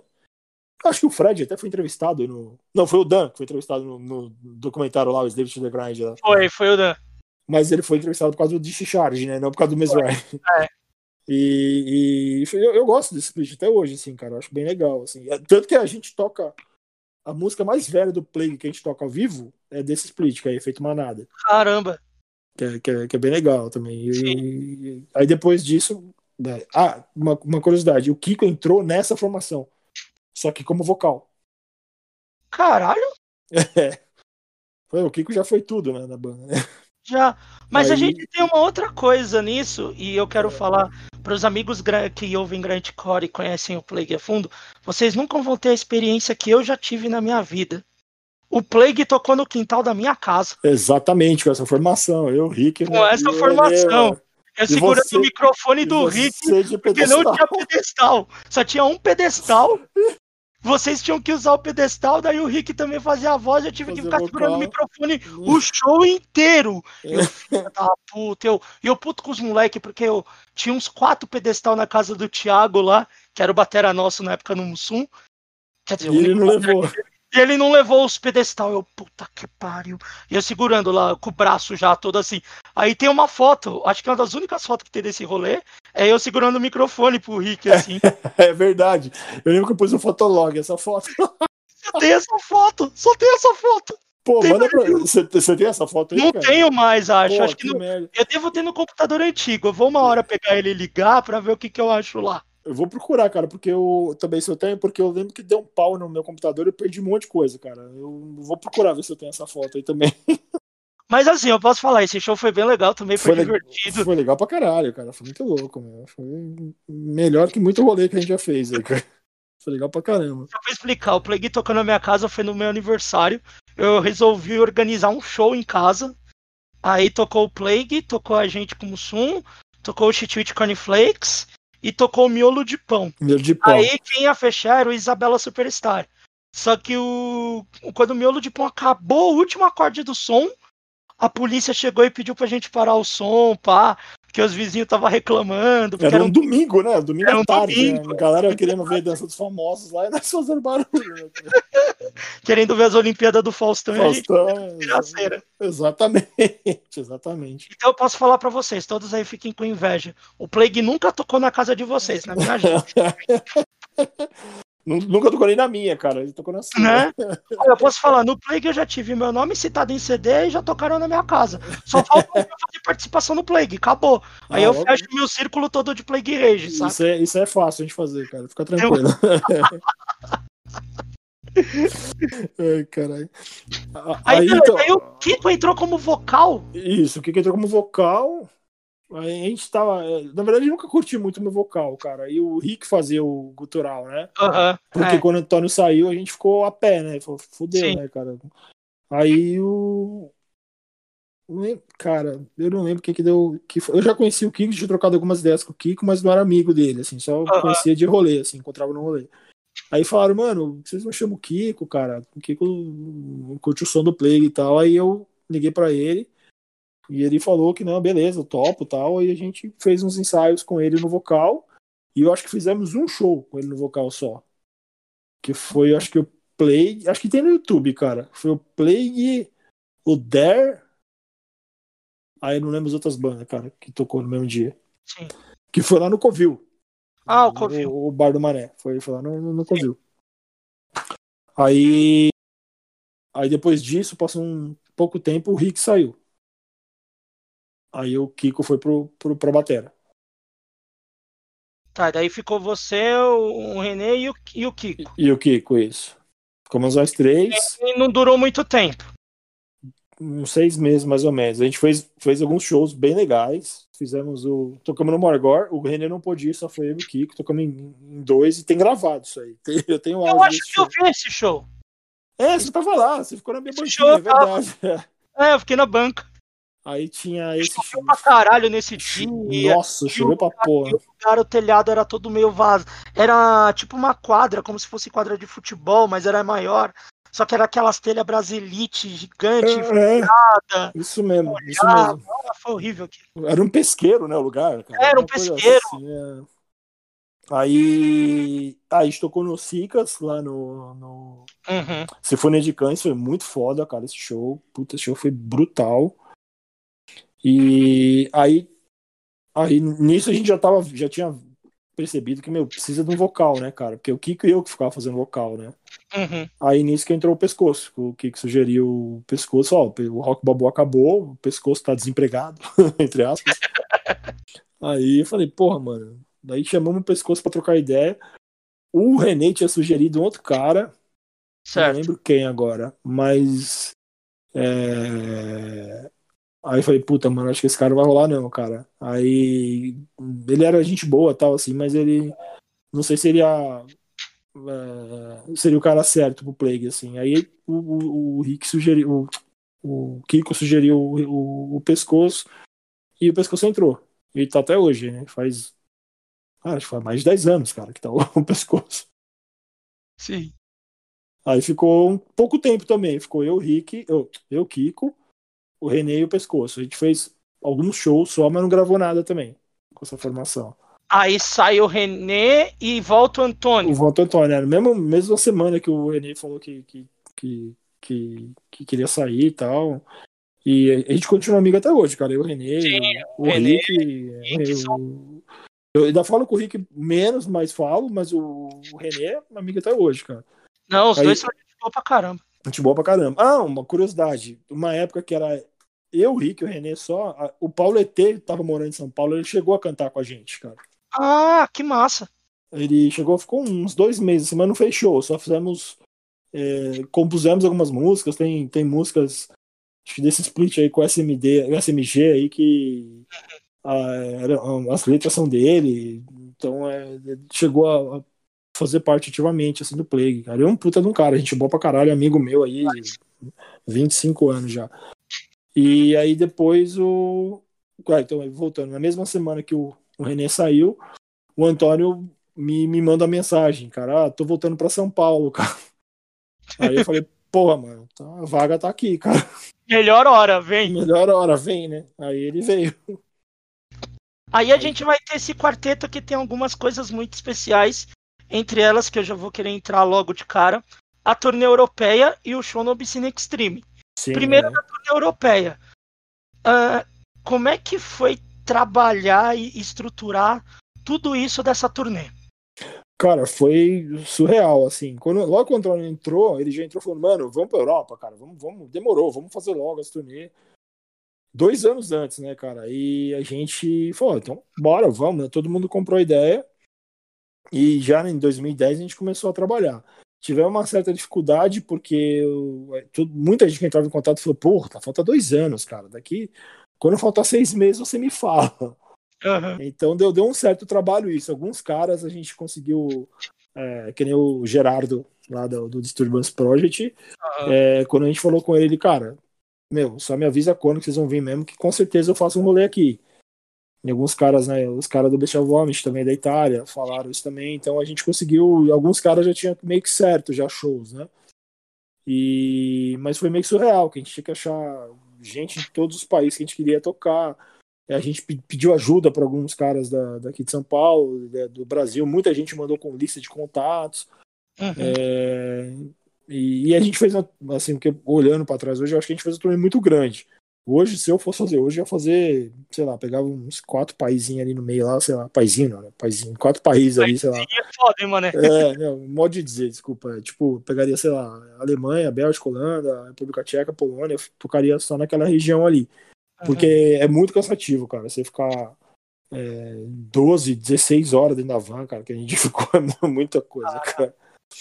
E, e- e, ah, foi uma, curios- uma curiosidade também. A gente, cara, tava organizando a turnê para setembro de 2012. Uhum. Porque tem uma coisa, todo mundo fala. é, o verão é legal, mas é difícil de arrumar show no verão. Porque o, o- o europeu, como a estação do ano lá é bem definida mesmo, não é igual aqui que tá 32 graus hoje, no, no- no- no inverno. inverno.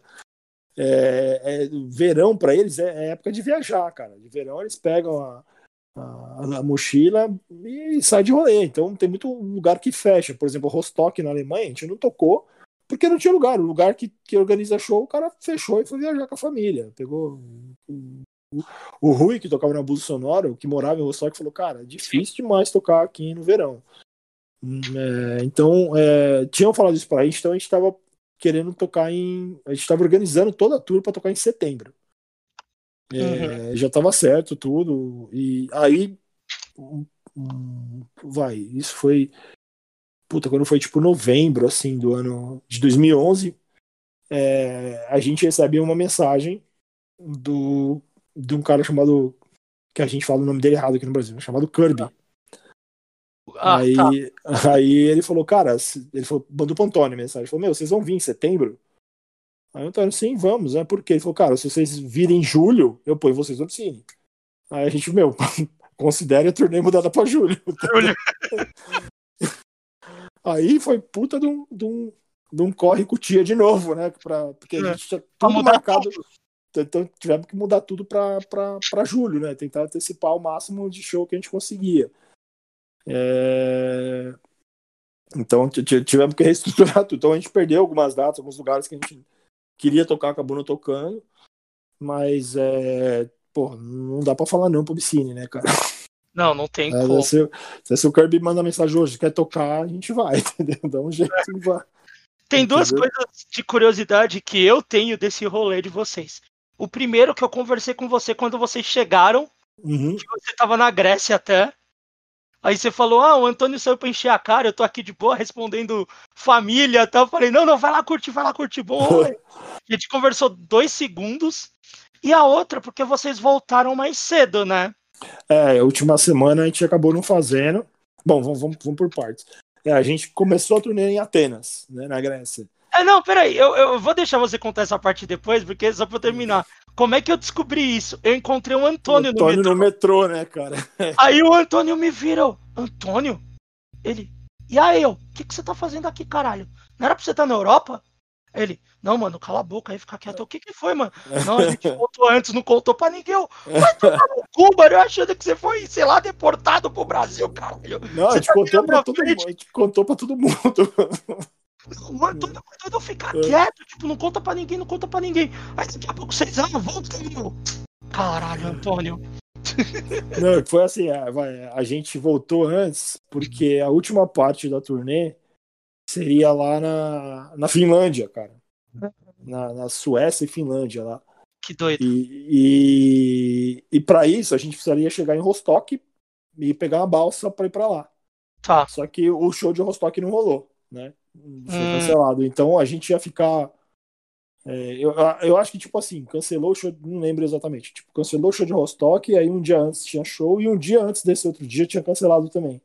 Ah, tá. Então, tipo, é, e a balsa para ir da, da, o ferry boat lá para ir da, de Rostock para Suécia é caro pra caralho, cara. Tipo, Tá. coisa de 500 euros, assim, sabe? Negócio Caraca. ab- absurdo. E a gente, como, como cancelou esses shows, a gente não ia ter grana nem para pagar a van que a gente tava, quanto menos para pagar o, O o, boat. rolê, né? O, o, boat, né? Daí a gente falou, puta, acho melhor cancelar, né? Do que tomar um prejuízo gigantesco, né? Aliado a isso, que o motorista lavando o cuzão, mano, falou, meu, vou ficar com esse cara dois dias enchendo o saco aí, é, sem estar entrando grana é foda. Aí a gente decidiu falar, meu, vamos, vamos é, refazer a nossa logística e tentar voltar antes para não, não ficar de parado aí na Europa também. Porque não ia adiantar nada, né? A gente ia- o show não ia rolar, ia ficar o quê? Fazendo uma semana lá sem fazer nada. Aí a gente conseguiu antecipar. Que- detalhe, quem voltou, né, foi. O, o pescoço não voltou. Uhum. O pescoço, ele, ele tem uns amigos lá na. Puta, não lembro que país que é, cara. Estônia, eu acho. Letônia, não sei. E aí ele aproveitou e foi lá, foi lá na casa dos caras, cara.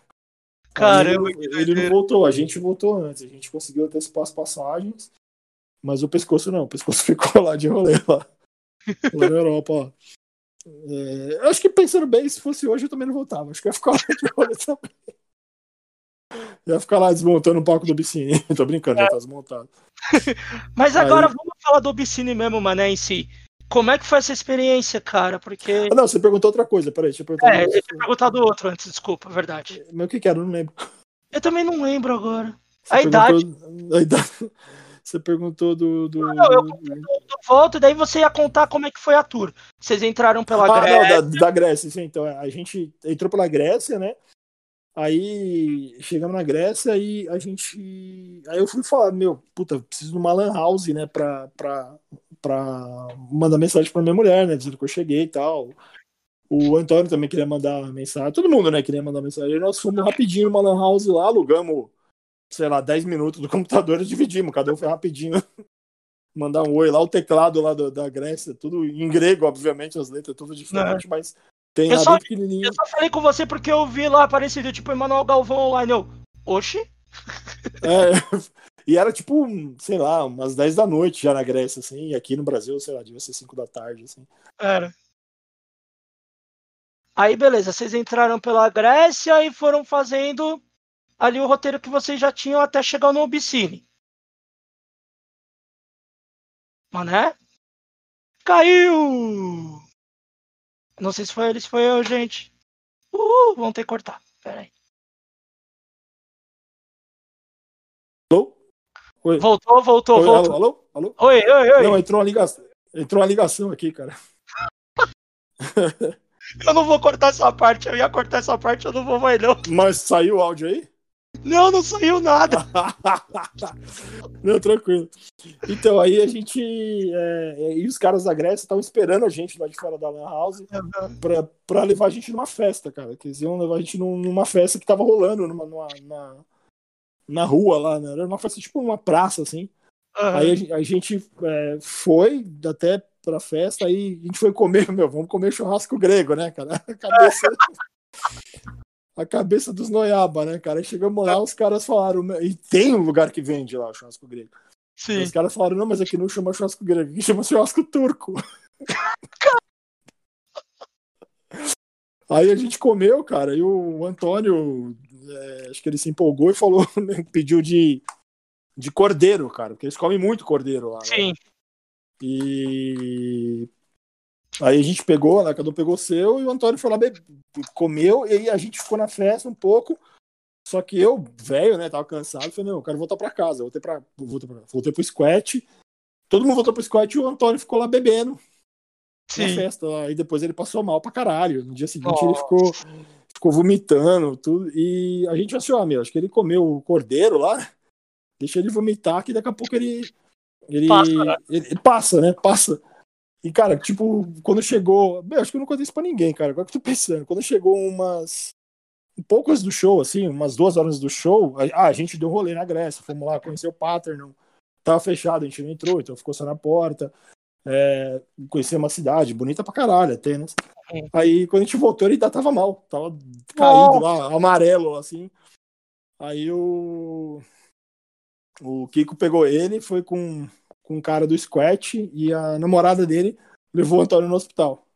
Putz. Aí chegou lá, o Antônio tomou soro, assim, e voltou novo, cara. Então, eu não sei nem se tem foto disso, cara, mas o primeiro show, assim, o Antônio tá com. Tipo, tem a marca do esparadrapo no braço, assim, onde No ele tomou braço, soro, caramba. cara.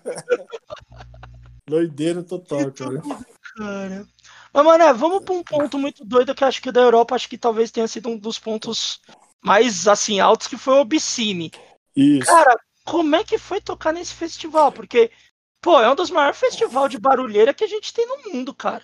É, é o maior, né, cara? Assim, eu acho que até hoje é superado. É o maior, é o maior. É o maior. E, cara, foi muito foda, cara, assim, é, porque é, um é um negócio que a gente tá acostumado, assim, com, com rolê aqui no, no Brasil, assim, proporções pequenas, vamos assim dizer, né? Sempre tem ali uns Uhum. 30, 40 pessoas, geralmente do amigo, amigos no, numa organização feita por nós mesmos, assim. Aí, cara, quando você vê aquilo ali, do- a- a- é a mesma coisa, assim, né? Um show só com amigo, só que o negócio de proporção de show grande, né? Show de. Sim. Não vou dizer show de estádio, mas o show para uma arena de Festival. 10 mil pessoas, assim. Festival, é um negócio né? surreal, cara. Você vê aquele bando de gente, é, tudo ali sedento por, por, por barulho e uma organização impecável, cara, sabe? Equipamento fudido. É, o, meu, a gente não fez nada. Tipo, caras- a gente chegou uma banda, tava tocando uma banda, a gente chegou atrás, montou.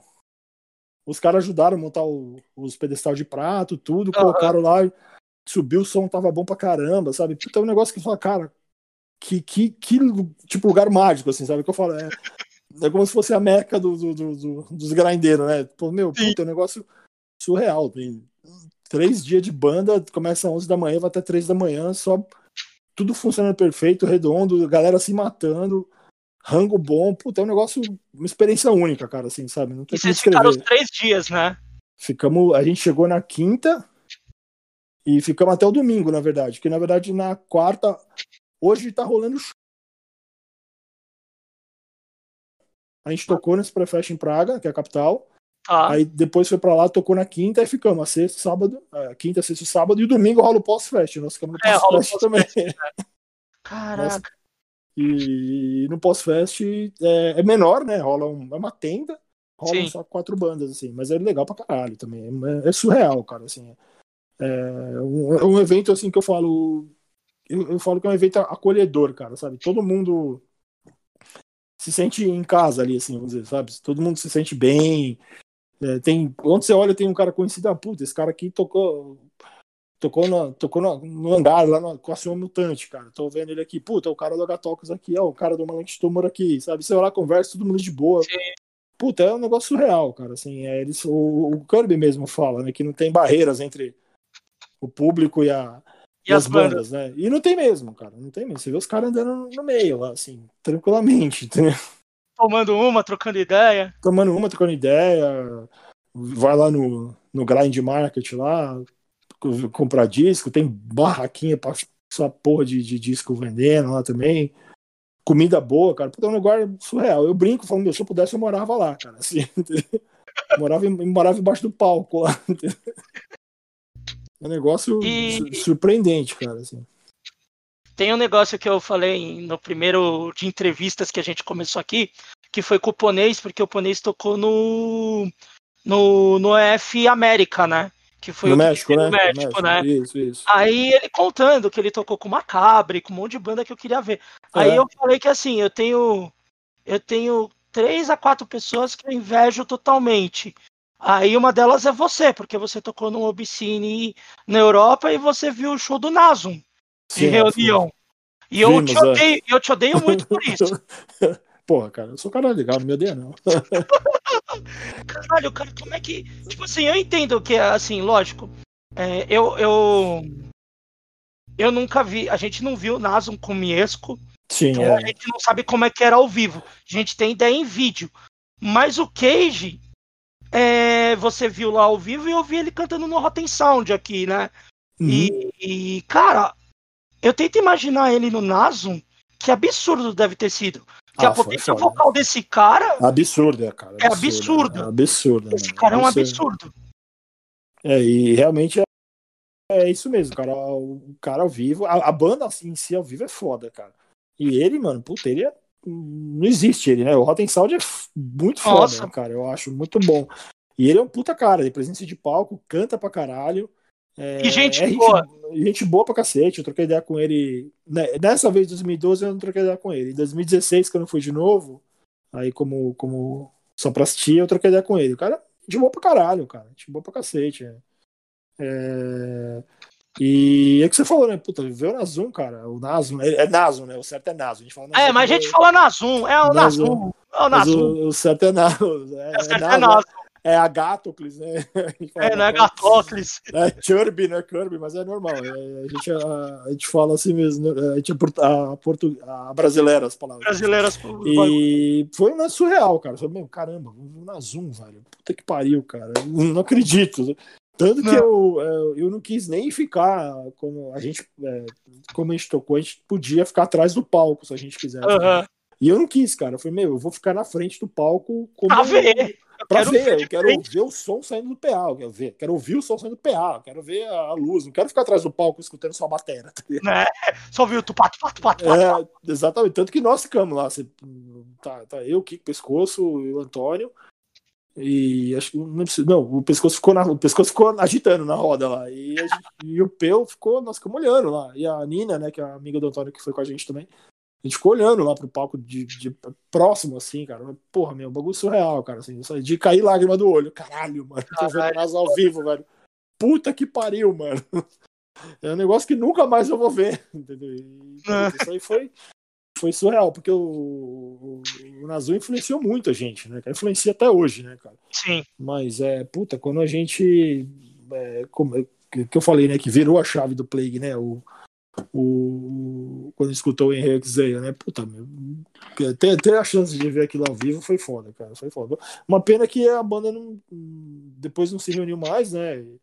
Foi, é. só pra, foi só uma comemoração mesmo, né? Acho que até em respeito ao, ao, ao Miesca, né, cara? É, é, mas poderiam ter vindo pra cá, né? Pelo menos com essa tour, cara. Poderiam, poderiam, é, poderiam. Porque eles só ficaram na Europa, né? Não saíram, não tocaram nem, nem, nem outro lugar. Tocaram não, não tocaram. Não, tocaram nos Estados Unidos, não tocaram? Não lembro, Eu acho cara. Que eles tocaram um show nos Estados Unidos, sim. Eu acho que teve show nos Estados Unidos. Eu vou ter que olhar isso depois. É, eu vou, vou caçar também, vou caçar também. É. E é uma banda que acho que faz falta até hoje, né, cara? Assim, faz. Porque eu tava pensando assim, é, hoje mesmo, tá vendo? Porra, meu Barney do Napalm, tudo bem que o Napalm tem os experimentalismos aí, eu também acho que eles não são. É, eles são grind, eu ainda acho, mas não são da mesma cena que a gente, vamos assim dizer. Sim. Mas hoje, se o Napalm acabar, quem que substituiria? Não tem uma banda que vai, vai dar continuidade, não. né? Talvez o, o Nazum fizesse isso. Não Sim, sei, acho que era a única banda que talvez fizesse isso. Era o... pra... Sim, era e, eu sei lá, o Barney deve estar com 55, né? até quando que ele vai aguentar ficar berrando? Não sei, né? Mas então, hoje talvez não tenha, né? Talvez a gente, se um dia o Napalm acabar, aí a gente vai ficar meio órfão, né? Assim, Vamos. Seguidores do Agatoca tem um monte, cara. Ai, Mas beleza, aí vocês fizeram essa turnê Europa, vieram pra cá. Aí vocês começaram a ter umas mudanças de formação de novo, né? Isso. Porque é. o, o ah, Antônio gente... sai de novo, né? Isso, foi, foi assim, a gente. Não, o Antônio não saiu. Na verdade, o, o... a gente gravou, a gente foi pra Europa e gravou, fez algumas gravações, né? Sim. Fizemos um full, um full, o Apocalipse Iminente, fizemos um full EP que, que saiu na Europa. Aí fizemos o, o Split que foi Extinct. O, o, EP da Europa é aquele nós, nós viemos em. Eles vivem entre nós. Eles, vivem entre nós, esse é, eu tenho. Que foi baseado no filme Eles Vivem. O Apocalipse Iminente foi baseado no filme Os Dois Macacos. Aí depois a gente. Isso, isso a gente gravou antes da turnê, né? Uhum. Aí depois da turnê a gente gravou um split com o Necrocalibalístico e Vomitorium. E gravou um split com o Mad Boyle, dos Estados Unidos. Ah. O Necrocalibalístico é da Ucrânia. Aí o Kiko saiu né? Certo. A, a, gente tava, ia, tava começando a pensar já no full novo, o Kiko saiu. Kiko foi tocar os experimentalismo, né? Foi. Ele tava com. ele tem ainda, na verdade, artrose, né, cara? é, mãos, então é, ele tem também esse problema nas do, mãos. Né? Doía muito as mãos dele depois de tocar, Sim. assim. Aí o Kiko saiu, aí a gente chamou o Douglas. Que, aí o Antônio foi morar em Marília, né? Foi. Foi morar, voltou pro interior. Aí a gente falou, puta, fudeu. Ah, aí eu, eu, eu, eu, pensei, né? Eu falei, pensei comigo mesmo, falei, mano, eu jurei para mim mesmo que eu não ia, não ia mais procurar batera, velho. Saiu justo batera, puta que pariu, né? E eu falei, é, eu acho que banda, melhor a banda acabar logo, pensei, né, cara, com, comigo mesmo, assim.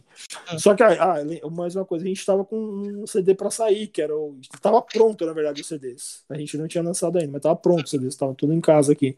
Que é o, é o Atos de Retaliação. Sim. É um CD que é uma compilação de, de, de splits, né? Aí a gente. Esse CD a gente fez porque eu fui para os Estados Unidos e lá o CD é mais barato para fazer. Aí eu Hoje não dá por causa que o dólar tá 6 tá absurdo, né? Aí a gente fez esse CD lá e eu, eu falei, puta, meu, acabar a banda agora, eu vou micar com esses CDs aqui também, né, cara? Aí, uhum.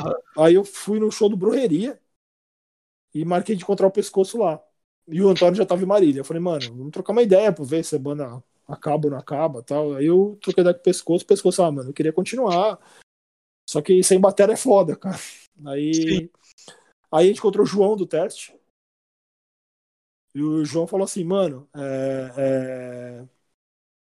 arruma um batera que vocês tocam na, na, na, virada cultural.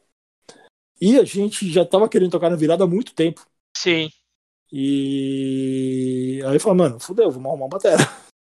Aí o Antônio é, tinha comentado, falou, mano, se, se a banda for continuar mesmo, o Douglas, que mora aqui, aqui no interior, é, ele, ele, ele tá afim de, de, de tocar. Aí a gente chamou o Douglas pra tocar com a gente. Foi, daí vocês tocaram na virada, eu lembro desse show. Tocamos o primeiro show do, do, Douglas, foi na. Foi o primeiro? Na, Caralho, que foda. Na, na, virada. Só um minutinho, para, para um pouquinho. Bia, tudo bem aí? O que tá acontecendo? Barulho é esse? Ah, tá. Intervalo. Oi? Você esquece de uma coisa, eu não edito esse podcast. Eu sei. Aí, aí, beleza, eles tiveram o primeiro show na virada, que foi o primeiro Isso. show do Douglas. E a gente aí, fez dois ensaios, só curiosidade, a gente fez dois ensaios. Caraca, dois ensaios. E que o Antônio não veio, né? Que ele tava já com os problemas dele Sim. lá em Marília. Aí o Douglas veio, a gente tocou numa paulada só, assim, de cara, as 18 músicas do repertório. Aí depois Sim. da outra semana ele veio, tipo, eu pescoço com caralho, mano. O cara tocou direto, assim, não errou nem uma vez, cara. Tocou todas. Caralho, que foda. Aí depois, na outra semana, ele veio, ensaiou e a gente foi direto pro show. Foi Que mesma, doido. mesma pegada. Aí tocamos na virada cultural. Aí a gente vai ter que entrar nesse assunto, mas eu vou tentar ser o mais breve possível. A gente, depois de um tempo, teve a perda do Antônio. Isso. Teve, Foi tivemos um pouco tempo depois. O Antônio, infelizmente, aí faleceu. Faleceu, infelizmente. Até hoje eu não acredito, às vezes, sabe, cara? Foi um Ah. puta de um, puta de um baque.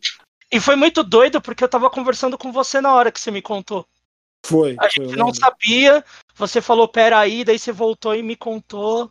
É, tinha chegado a notícia pelo, pelo WhatsApp aqui do, do, do falecimento dele, cara. E eu foi lembro foda. muito do DCP, o Eles Vivem Entre Nós, porque naquele dia eu sentei na vitrola, assim, eu não acreditava, eu botei aquele EP, eu acho que eu ouvi ele umas 15 vezes, assim, mano. Eu ele o dia inteiro, eu passei a tarde inteira ouvindo. Porque eu lembro que você foi ver as coisas do enterro tal, pra saber. E eu falei, Uhum. depois você me conta, eu sentei ali, eu contei aqui em casa, tal, não, amigo meu faleceu, tudo. Aí eu peguei, botei na vitrola e fiquei ouvindo. Mas eu ouvi aquele disco tantas vezes, eu tava no quarto até da minha mãe, dela, o que que foi? Não, o Antônio tocava no Plague e tal, tal, tô ouvindo, ela... Daí, lógico, a pessoa tenta te confortar, tudo, mas foi, foi um baque muito foda de, disso do Antônio. Foi, E- foi, pegou, pegou a gente, hum, assim, puta, perdemos um amigo, amigão nosso, né, cara? Assim, Sim. Antônio é um cara que frequentava a minha casa, né? Que, que a minha esposa conhece, minha filha conhece, conhece, né? Então foi foda, foi uma puta notícia é, que, que, que abalou muito a gente. Foi bem na mesma semana que tinha dado aquele rolo todo do, do, do, Do outro rapaz, do outro rapaz lá, com, com as merdas que ele fez.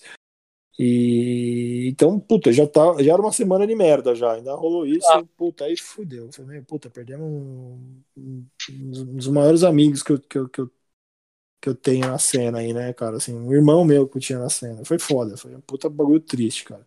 um dos grandes caras mesmo. É, tanto que eu demorei, meu, demorei uns dois dias, assim, pra, pra postar alguma coisa em rede social, assim, porque eu não, não, não tinha caído minha ficha, cara, sabe? É, eu também demorei um pouco, E daí a eu, forma que foi também, né? Fudeu tudo, né? Sim. eu lembro que eu publiquei uma foto só assim no Instagram, aí foi engraçado. Eu não vou ficar contando aqui porque tem coisas que são pessoais, mas eu só vou contar o nome muito rápido, mas não vou contar a situação. O Antônio e o Chopô tinham brigado muito e Uhum. eles não se falavam mais. E quando eu publiquei, eu lembro que o Chopô veio comentar sobre, né, do falecimento do Antônio. É, eu. Foi muito, foi muito tipo, caralho, tipo, é é muito pesado, sabe? É um, é um cara que era um cara muito foda, que mesmo até as pessoas que já brigaram com ele, tipo, vieram falar sobre ele, sabe? Sim, sim, é um cara que, que, que todo mundo gostava depois, assim, É. todo mundo gostava, assim.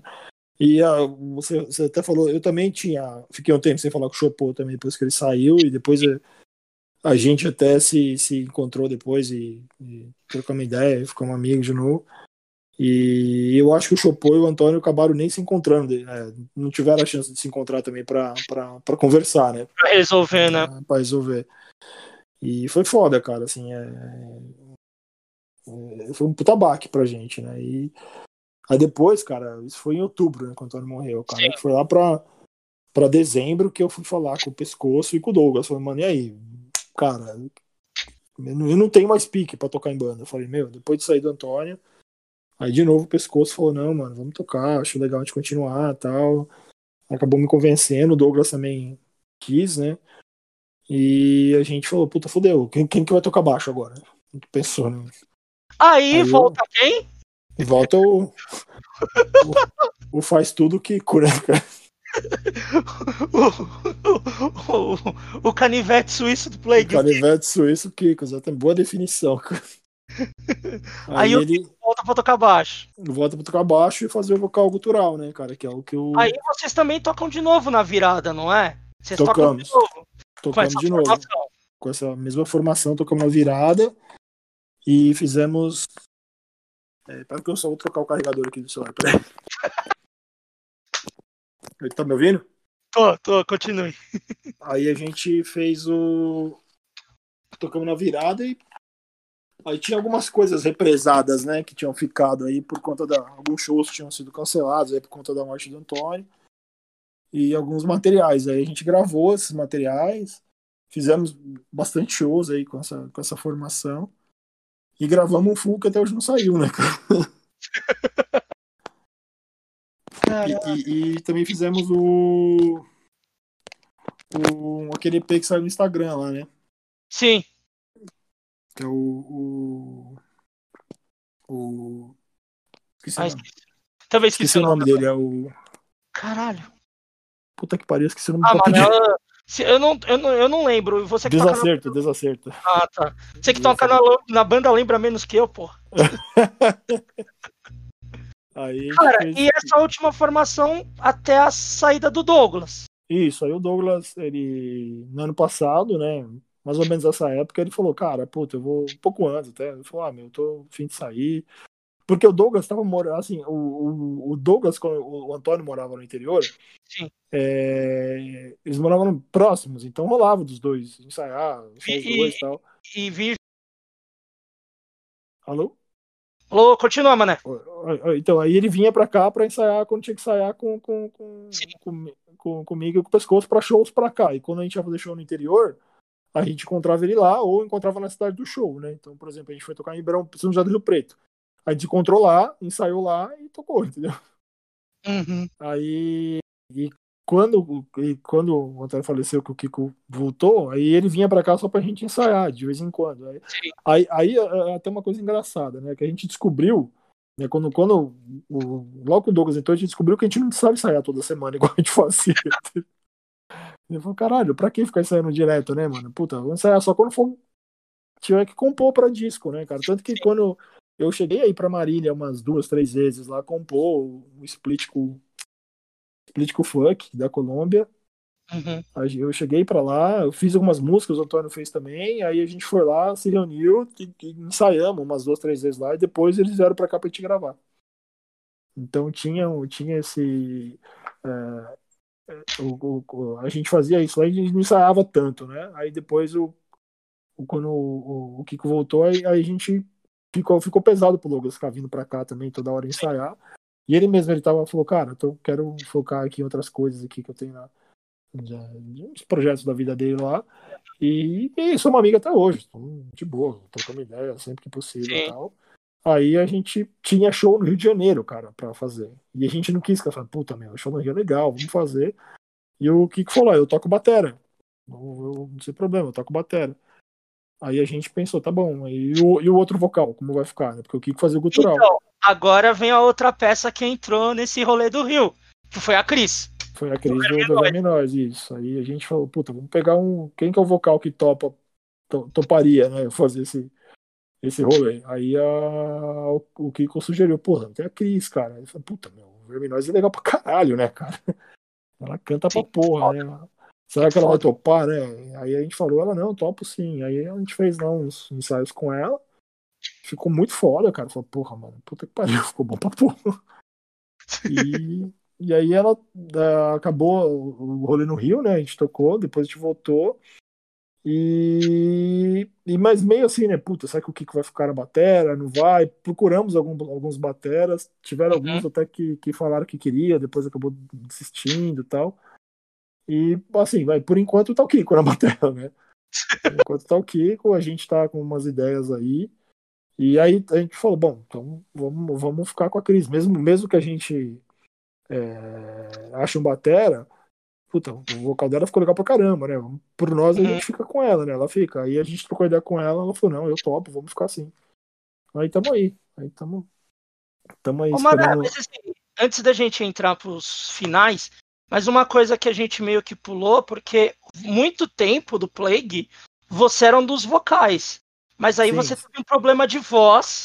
Ah, é verdade. Você parou cara. de cantar, né? Foi, foi, foi assim. É, foi no período que tá, a formação era eu, Douglas, o Pescoço e o, e o Antônio, né?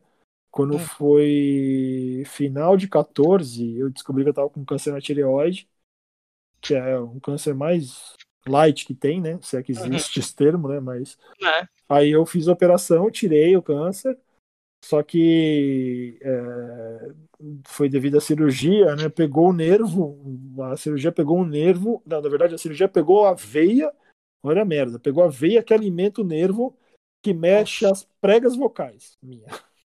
Caraca. Aí, tipo, a minha, aí a minha, minha corda vocal ficou paralisada, ela não mexia. Uhum. Então eu não conseguia pronunciar algumas palavras, né? Tipo, eu não conseguia, eu só conseguia falar é, A, é, coisa que tinha A e E. Tipo, I, O, U, eu não conseguia falar, entendeu? Aí eu fiquei com a voz é, afônico, né? Assim, a voz de, baixa, assim, roupa. É, eu sei porque eu te encontrei nessa época. É verdade. Então, puta, aí era foda, né? E isso, além de tudo, é, o, o, o, tratamento pós-operatório, né? Que é um. Eu não, não, não, fiz quimioterapia, né? Não precisou. Eu fiz uma terapia com iodo. E iodo, ele ataca na garganta também, né? Pra terminar de matar o câncer que ficou aqui. Então terminou de fuder a minha, minha prega vocal. Aí eu fiquei um, um, ano sem poder, sem falar. Até hoje eu não posso, eu não consigo gritar. Até hoje uhum. eu grito alto. É, e eu fiquei fazendo fono esse período, então eu não, não podia é, forçar. forçar, né? Nem berrar. E aí quando o, o, o, tratamento com fono acabou, minha voz voltou ao normal, né? Voltou. Voz, hoje eu falo normal. O médico falou, cara, eu aconselho você nunca mais gritar na sua vida. É, se for gritar, dá um berrinho no estádio, gritando gol, e, mas não, não, não, força mais cantando, né? Berrando. Aí, tanto é que, pra você ter ideia, quando eu fui no Obscene em 2016, minha voz tava, tinha acabado de se recuperar. O Crush, a banda de Crust lá da, da Holanda, os caras me chamaram pra cantar música no palco, eu não fui, cara. Que merda, cara. Aí, beleza, daí você não cantou lá com os caras que você tava com a voz cagada. É, tá com a voz cagada, não, não cantei, cara. Aí, não, assim, é, não, aí eu nunca mais é, fiz vocal no Plague, né? Depois disso, né? Assim, por um lado foi bom que meu vocal era ruim pra caralho, mas. é, então, assim, nem, hoje é um negócio que eu nem, nem, nem posso nem pensar em fazer, porque se eu fizer de novo, eu sei que vai ficar ruim e vai fuder, terminar de fuder a minha voz, né, cara? Mas é muito ruim, cara. Assim, hoje eu, eu, eu imagino assim, pessoas que têm algum problema de de audição ou de, de, de falar, cara, porque você, você pensa numa velocidade e você não consegue Sim. falar na mesma velocidade. E quando você fala, as pessoas não entendem. É muito ruim, cara. Então é muito ruim mesmo, assim. Caramba, cara, que horrível. Mas então agora a formação atual tá com você, o que com o pescoço e a Cris. Isso. E você, até quando a gente fez a live lá no, no Instagram, você falou tal, tem uns material aí, vocês estão preparando. É, o que eu ia te perguntar agora é assim, mano. Qual a expectativa que você tem de. Não, não, não vamos falar de vírus, do Covid, dessas paradas. Mas assim. O, o quanto tempo você vai, acha que vai demorar de tudo isso do, do, do nosso cenário underground entrar num eixo de novo? Porque a gente perdeu locais, é, espaços, né, tá sendo perdidos. Sim, sim. É... É, tem muita coisa que está sendo problemática. A gente já perdeu alguns espaços tipo, que ajudavam muito, tipo, exemplo, Zapata. A gente uhum. perdeu. É, eu não sei se o Underground Club acabou de vez também, mas eu lembro que os caras tinham tido problema lá do, do roubo na época roubo, da né? pandemia. Né? Então tem espaços que estão acabando. E. Ixi, voltou, voltou. tá caído e voltando, voltou, Caiu, voltou. voltou. Mas o que, que você acha que vai acontecer ah, futuramente? Putz, cara, é difícil dizer, assim, né? Eu acho que até alguma coisa que eu imaginava no começo da pandemia, eu acho que acabou não se concretizando ou se concretizou pior do que eu imaginava, né? Uhum. É, eu, eu não sei, é, eu acho que talvez demore. Eu tava falando isso com um cara ontem, cara. Ontem eu tava alugando equipamento de som para um evento que vai ter na empresa. E o, e o cara é um, ele é um cara que faz casamento, faz. Uhum. É, loca equipamento para show, né? E ele falou, cara, eu tô desesperado. Meu, o, o setor de entretenimento é o último a voltar. Né? Ah. E, então, assim, é, e, e, o, nosso, o, o, nosso cenário aí do underground é um negócio que ele já é underground dentro do underground, né? Então, é, geralmente vai selos, os picos até que, que, que, que existem aí. É um cara que, que pegou a decisão do trampo e, e decidiu investir nisso, né, cara? Então, é, a gente tem que talvez esperar as coisas voltarem ao normal, se é que vai acontecer, né? E, e, e esperar que alguém tenha pego uma decisão boa do trampo para resolver investir. Então, é uma coisa que que a gente não sabe nem quando vai acontecer e nem se vai acontecer, né? Obviamente que vai acontecer, assim não, uma coisa que vai acontecer, mas não, não, não conseguimos nem imaginar quando que pode acontecer isso por conta disso, que é um negócio que não, não, é, não é um negócio, não depende do governo, ah, o governo vai investir agora no setor de, de shows. Não, não vai, não, vai investir, não vai. Então a gente tem que esperar um terceiro para poder que o terceiro algum evento aconteça com o terceiro para o terceiro resolver a, a investir ou pagar uma grana pro cara do underground fazer. Então eu acho que é, é bem complicado. A gente tava falando isso muito, os caras do Plague.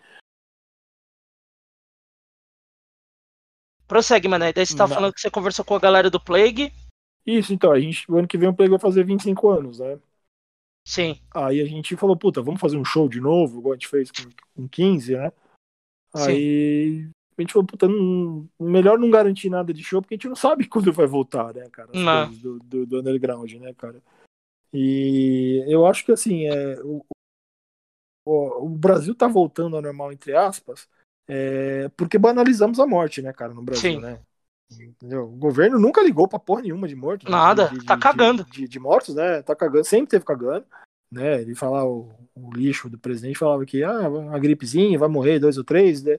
E daí tá morrendo 1.200 por dia, né, cara? E as praias estão lotadas, você vê que nem estaria aí mais, né? Ah, tava é, trânsito hoje em São Paulo. Tá, tá trânsito, poder ser pra praia. Então a galera banalizou, né, cara, a morte. Então é, eu tenho medo que as coisas voltem ao normal dessa forma, forçado, né, cara? Assim, Sim. É, então, é, pode ser que isso antecipe, de certa forma, o, o, retorno do underground, porque talvez as coisas voltem ao normal meio que na marra. É, uhum. Aí não sei se a galera vai ter dinheiro para investir, para abrir um bar, para comprar equipamento, para pagar aluguel de novo, né? Porque Sim. uma coisa todo mundo falava, e eu, até onde eu sei não foi desse jeito, né? Muita gente falava, ah, é, os, os direitistas da vida, né? Os bolsonaristas da vida falavam, ah, então é, isso é o vírus é da China para quebrar as empresas e todo mundo comprar barato as empresas. Cara, eu, é, por exemplo, aluguel, eu sei que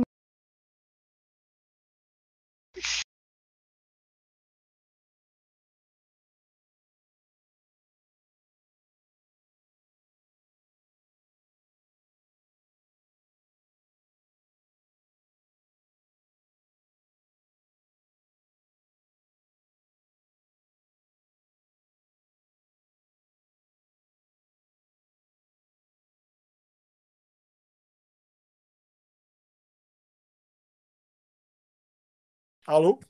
Opa, continua Opa. aí, mané. Voltou? Voltou, já, já tá, tá continuando gravando, vai. Então, então é... é. Onde que eu parei mesmo? Alô? Não lembro, não lembro. Tava, você tava falando. Não, você tava falando dos bolsonaristas, tal, da galera de direita. Isso, é, que, que falou que, que era um vírus, era uma ideia da China para quebrar as empresas e comprar tudo mais barato, né? É. É, até onde eu sei, isso não rolou, cara. Não, poucas pessoas me falaram que o valor de aluguel baixou, por exemplo, né, cara? É, ou seja, todo mundo continuou pagando tudo do mesmo jeito e ninguém, ninguém teve dó de ninguém, né, cara? Assim. É, é bem complicado mesmo, né, cara, essa situação, é. tá? Então, acho que assim, é difícil prever, por exemplo, se uns caras desses picos que fecharam vão ter dinheiro para alugar de novo, né? Dar seguro fiança para poder alugar outros picos, para poder fazer outros picos, né, cara? É difícil isso. Eu espero que. É, eu acho que a cena. Eu falei, mas acho que foi bem na hora que não gravou. Eu acho que a cena nossa se, conseguiu se reinventar fazendo podcast, fazendo vídeos no YouTube. Mas aquele contato do show é essencial, na minha opinião. E espero que volte logo, né? Porque ninguém tá fazendo nada em termos de lançamento, né? Tá tendo pouco lançamento de banda, tudo, né? A galera tá fazendo muita coisa online, mas eu acho que a gente precisa ter o contato mesmo. Sim, é necessário. Trocar ideia, falar mal dos outros, etc. Ó, oh, mano, eu vou ter que. A gente vai ter que dar uma encerrada por aqui, porque você vai ser a maior entrevista que a gente tem aqui em tempo, mas não tinha como não ser tão grande pela, idade. Quanto, não, a idade tua, se a gente for contar desde a Arca de Mané, quando você fez, a gente vai ter que gravar 10 programas, tá ligado? Você vai uhum. contar da Roma Antiga, das guerras, das guerras, né? Da invasão, da, da invasão de Napoleão, você vai ter que contar muita história. Aí é foda. Revolução Francesa, e o Mané caiu de novo. É! Caralho! Oi, voltou. Voltou, é, achei que ia demorar mais. Mas, mano, é, eu só vou pedir antes, então, da gente encerrar. Indica aí algumas coisas pro povo ouvir. Eu peço eu pedi isso para os outros para os outros entrevistados anteriormente, mas eu peço para você também. Indica aí algumas coisas pra galera ouvir. Putz, cara, ó, o que eu ouvi de novo é, recentemente aí foi o novo do Napalm, né, cara? Que, que saiu. Polêmico, que tá polêmico. Polêmico, né, cara? Ah, é, é, que eu sempre falo, cara. E o Carcas também, né? Eu recomendo também. O, Sim, o, o novo do Carcas tá bonito, novo. hein? Tá, é, cara, assim, eu, eu gostei dos dois discos. Eu sempre falo, não dá para esperar o Napalm fazer outro feto no From, eles nunca. não vão fazer outro, nunca, porque são outras pessoas, cara. Sim. E não dá e outra cara, época, tudo outro, é, né? Exatamente, cara? outra época, tudo. E, e não dá pro cara fazer outro é, Recall of Putrefaction também. Não vai fazer. Não, não é vai fazer. É, eu acho que, assim, o, o, eu achei que o Napalm fez um disco melhor. Que o Carcass fez um disco melhor que o Napalm. Sim, eu também acho. O Napalm tem, saiu alguns momentos bons aí. É, Fuck the Factoid, uma música legal. Aquela mais mais na mãe lá, Amor, legal também. Sim. Mas eu achei que ficou um pouco mais experimentalista do que nos últimos discos, vamos assim dizer. Ele e já eu... vinha numa pegada assim, mas acho que isso aqui exaltou mais, né? É, deu, deu um, um, um, ministry da vida entrou mais no coraçãozinho do Napalm. Assim. Isso, exatamente. Mas eu acho que, e nessa da, que eu concordo com você do Carcas ter vindo com um disco melhor, porque eu acho que o Carcas teve aquele experimentalismo na época do, do Death Row ali, né? Ah, é, do Samsung lá. Do Samsung lá, aquela porcaria. E, e quando, o Carcas, e quando o Carcas voltou, voltou com uma pegada um pouco mais pré-hitwork, assim. Isso, então, é. Mais sujo. Entre, entre, o necrotismo e o hitwork. E o hitwork. E o Mané caiu de novo. Vocês vão ouvir isso, gente, toda hora. O Mané cai e volta, cai e volta, cai e volta. Mas voltou. Então, eles voltaram com uma, uma coisa meio pré-network mesmo, né? O cara. Sim. E... Mas eu, eu gostei do Dona Palme também. Não acho que. Eu, apesar do nome ser impronunciável, né? Um negócio é. gigantesco, é umas palavras que eu nunca nem tinha ouvido em inglês. Nem eu. Mas é. é eu, eu não, acho, não achei ruim, achei um disco bom também. Mas é. Eu acho ele mais difícil. Assim, eu acho que pra galera que, que lembra só do Napalm Grind, vai ser mais difícil de digerir. Sim, eu, eu, eu, nem compararia ele também. Muita gente tá falando assim, ah, eu gosto do, do da fase é, Insta Detona Par, Dire Tribes. Eu nem comparo esse novo do Napalm com esses aí. Eu acho que é uma coisa diferente até desses aí. Também entendeu? acho. Eles sempre fazem, é, fizeram algumas coisas é, barulhentas, mas não só é, na velocidade. Sempre tem essas coisas um pouco mais dissonantes. Esse disco tem bastante. Eu acho que talvez passou um pouquinho do limite, talvez. Talvez. Acho que é talvez um pouco, assim, quase nada. É, quase nada, mas tá bom, tá bom. Tem créditos ainda na Palme. ah, vai ter crédito o resto da vida inteira, né? da vida, exatamente. Mas, mané, então fechou. Cara, eu Pô, queria cara. muito te agradecer por ter pegado aí esse sabadão aí. Você podia estar na praia aí com a galera. pegando, pegando Covid, pegando Covid de novo, né? De novo, né, cara? De novo. Caralho. Mas, cara, muito obrigado. É... Não é puxar saco, não, porque a gente é amigo e tal, mas, cara, você é um dos grandes nomes dentro desse cenário do grind e do underground. Por estar tá tanto tempo, pô, 25 anos com uma banda tocando, tocando o gênero de som que você, que você ainda se propõe a fazer, que é grindcore, que é um gênero bem underground. Mesmo que no Brasil a gente tem nomes gigantescos no grind, né? A gente tem um, um dos grandes nomes do mundo que é o Hot, mas sim, sim. Expurgo, facada. Né? Expurgo, facada. Você vai ter, mano, você vai ter uma lista de bandas gigantescas que. Uma lista de, enorme de bandas, mas é sempre foi um gênero muito marginalizado. Sim, sim. E, é. pô, você tá tantos anos aí, cara. É, é digno de parabéns, de, de aplaudir, tá ligado? E, cara, você é um herói do grindcore, velho. E, E, cara, eu fico muito feliz da gente poder estar tá tendo essa conversa hoje. Vai ser a maior entrevista desse podcast, vai ter mais de duas horas. Foda-se, eu vou deixar duas horas inteiro. Eu tô cagando, porque eu prefiro muito mais deixar duas horas inteiro do que ficar picotando. É, e contar todas essas histórias, cara. Então, muito obrigado por estar tá, é, compartilhando tudo isso. E, mano, quiser aí falar as redes sociais do Plague, falar, sei lá, que você tá vendendo coxinha vegana no rolê, ou que você tá fazendo, vendendo açaí, barca de açaí, sei lá, cara. Espaço aí todo seu obrigado, velho, de verdade. Eu que agradeço aí pelas palavras aí, cara. Valeu mesmo aí, pela, pela amizade, né, cara? Que você falou, né, cara? Um tempão que a gente já se conhece aí, somos amigos aí. Valeu mesmo aí pela oportunidade, cara. Puta, é sempre, sempre bom, né, cara, participar de, de, de desses, desses eventos aí que, que fortalecem a cena, né, cara? Que é o que a gente precisa sempre, né, cara? Agora mais do que nunca, né, inclusive. É, principalmente agora, né? Então é é, pô, legal pra caralho. Valeu mesmo aí, cara, o espaço. E obrigado a todo mundo que escutou, cara. Foda-se o Bolsonaro, foda-se o nazismo, homofobia tudo, toda forma de preconceito. E, cara, as redes sociais do Plague aí é facebook.com.br PlagueRages, Instagram é PlagueRages também. É... Sobre, sobre o Plague, né, a gente tá... Em breve vai ser um clipe da gente aí. E estamos preparando algumas coisinhas aí também para o futuro aí. O ano que vem a banda faz 25 anos, a gente não estamos discutindo que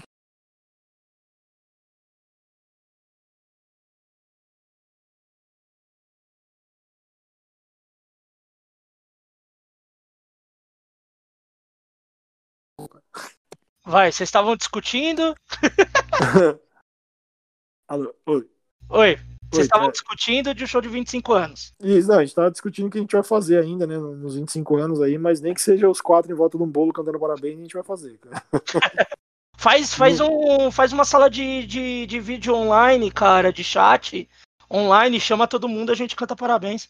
Pô, tem, tem os do Google aí que cabe acho que 100 pessoas, chama todo mundo, nós canta parabéns pro Plague. Ai, demorou, vamos fazer isso. tá vendo? Ideia sempre tem, cara. Mas vai sair, eu não sei se gravou, mas eu falei que, que em breve vai ser um clipe da gente também. Sim, você tá falando do clipe, sair. E, e, também acho que a gente deve estar. Tá, bom, o full ia sair esse ano, mas provavelmente só ano que vem também. Tá gravado desde 2017, 17, 18, mas tá gravado. E é isso aí. E pra ouvir o Plague tem Bandcamp, tem Spotify, tem Deezer tem, também? Puta, tem Spotify, tem Bandcamp, né? Plague Rage lá. Tem Spotify também, tem algumas coisas lá, não sei se tem muita coisa não, mas tem. Eu não tenho Spotify, sou velho. Ah! Mas tem algumas coisas lá no, Spotify, sim, cara. No Bandcamp tem muita coisa, cara. Tem bastante. Até o subordinado pela peste lá que você tava perguntando sim. tem lá, cara. É, que o subordinado pela peste a gente falou nos discos essenciais de grind, eu não achava. Depois você veio e me falou, tem lá no Bandcamp, o caralho, eu coloquei outro, mas foda-se. mas é isso aí, cara. Cara, obrigado mesmo. Obrigado a você, Fernando. É... Você fica aí mais uns segundos pra gente papear. Vocês que ouviram até agora, parabéns pela coragem de ouvir mais de duas horas de podcast. É. Mas a gente agradece também de coração. Esse foi o Mesão de Boteco Entrevista número 4. Até a próxima.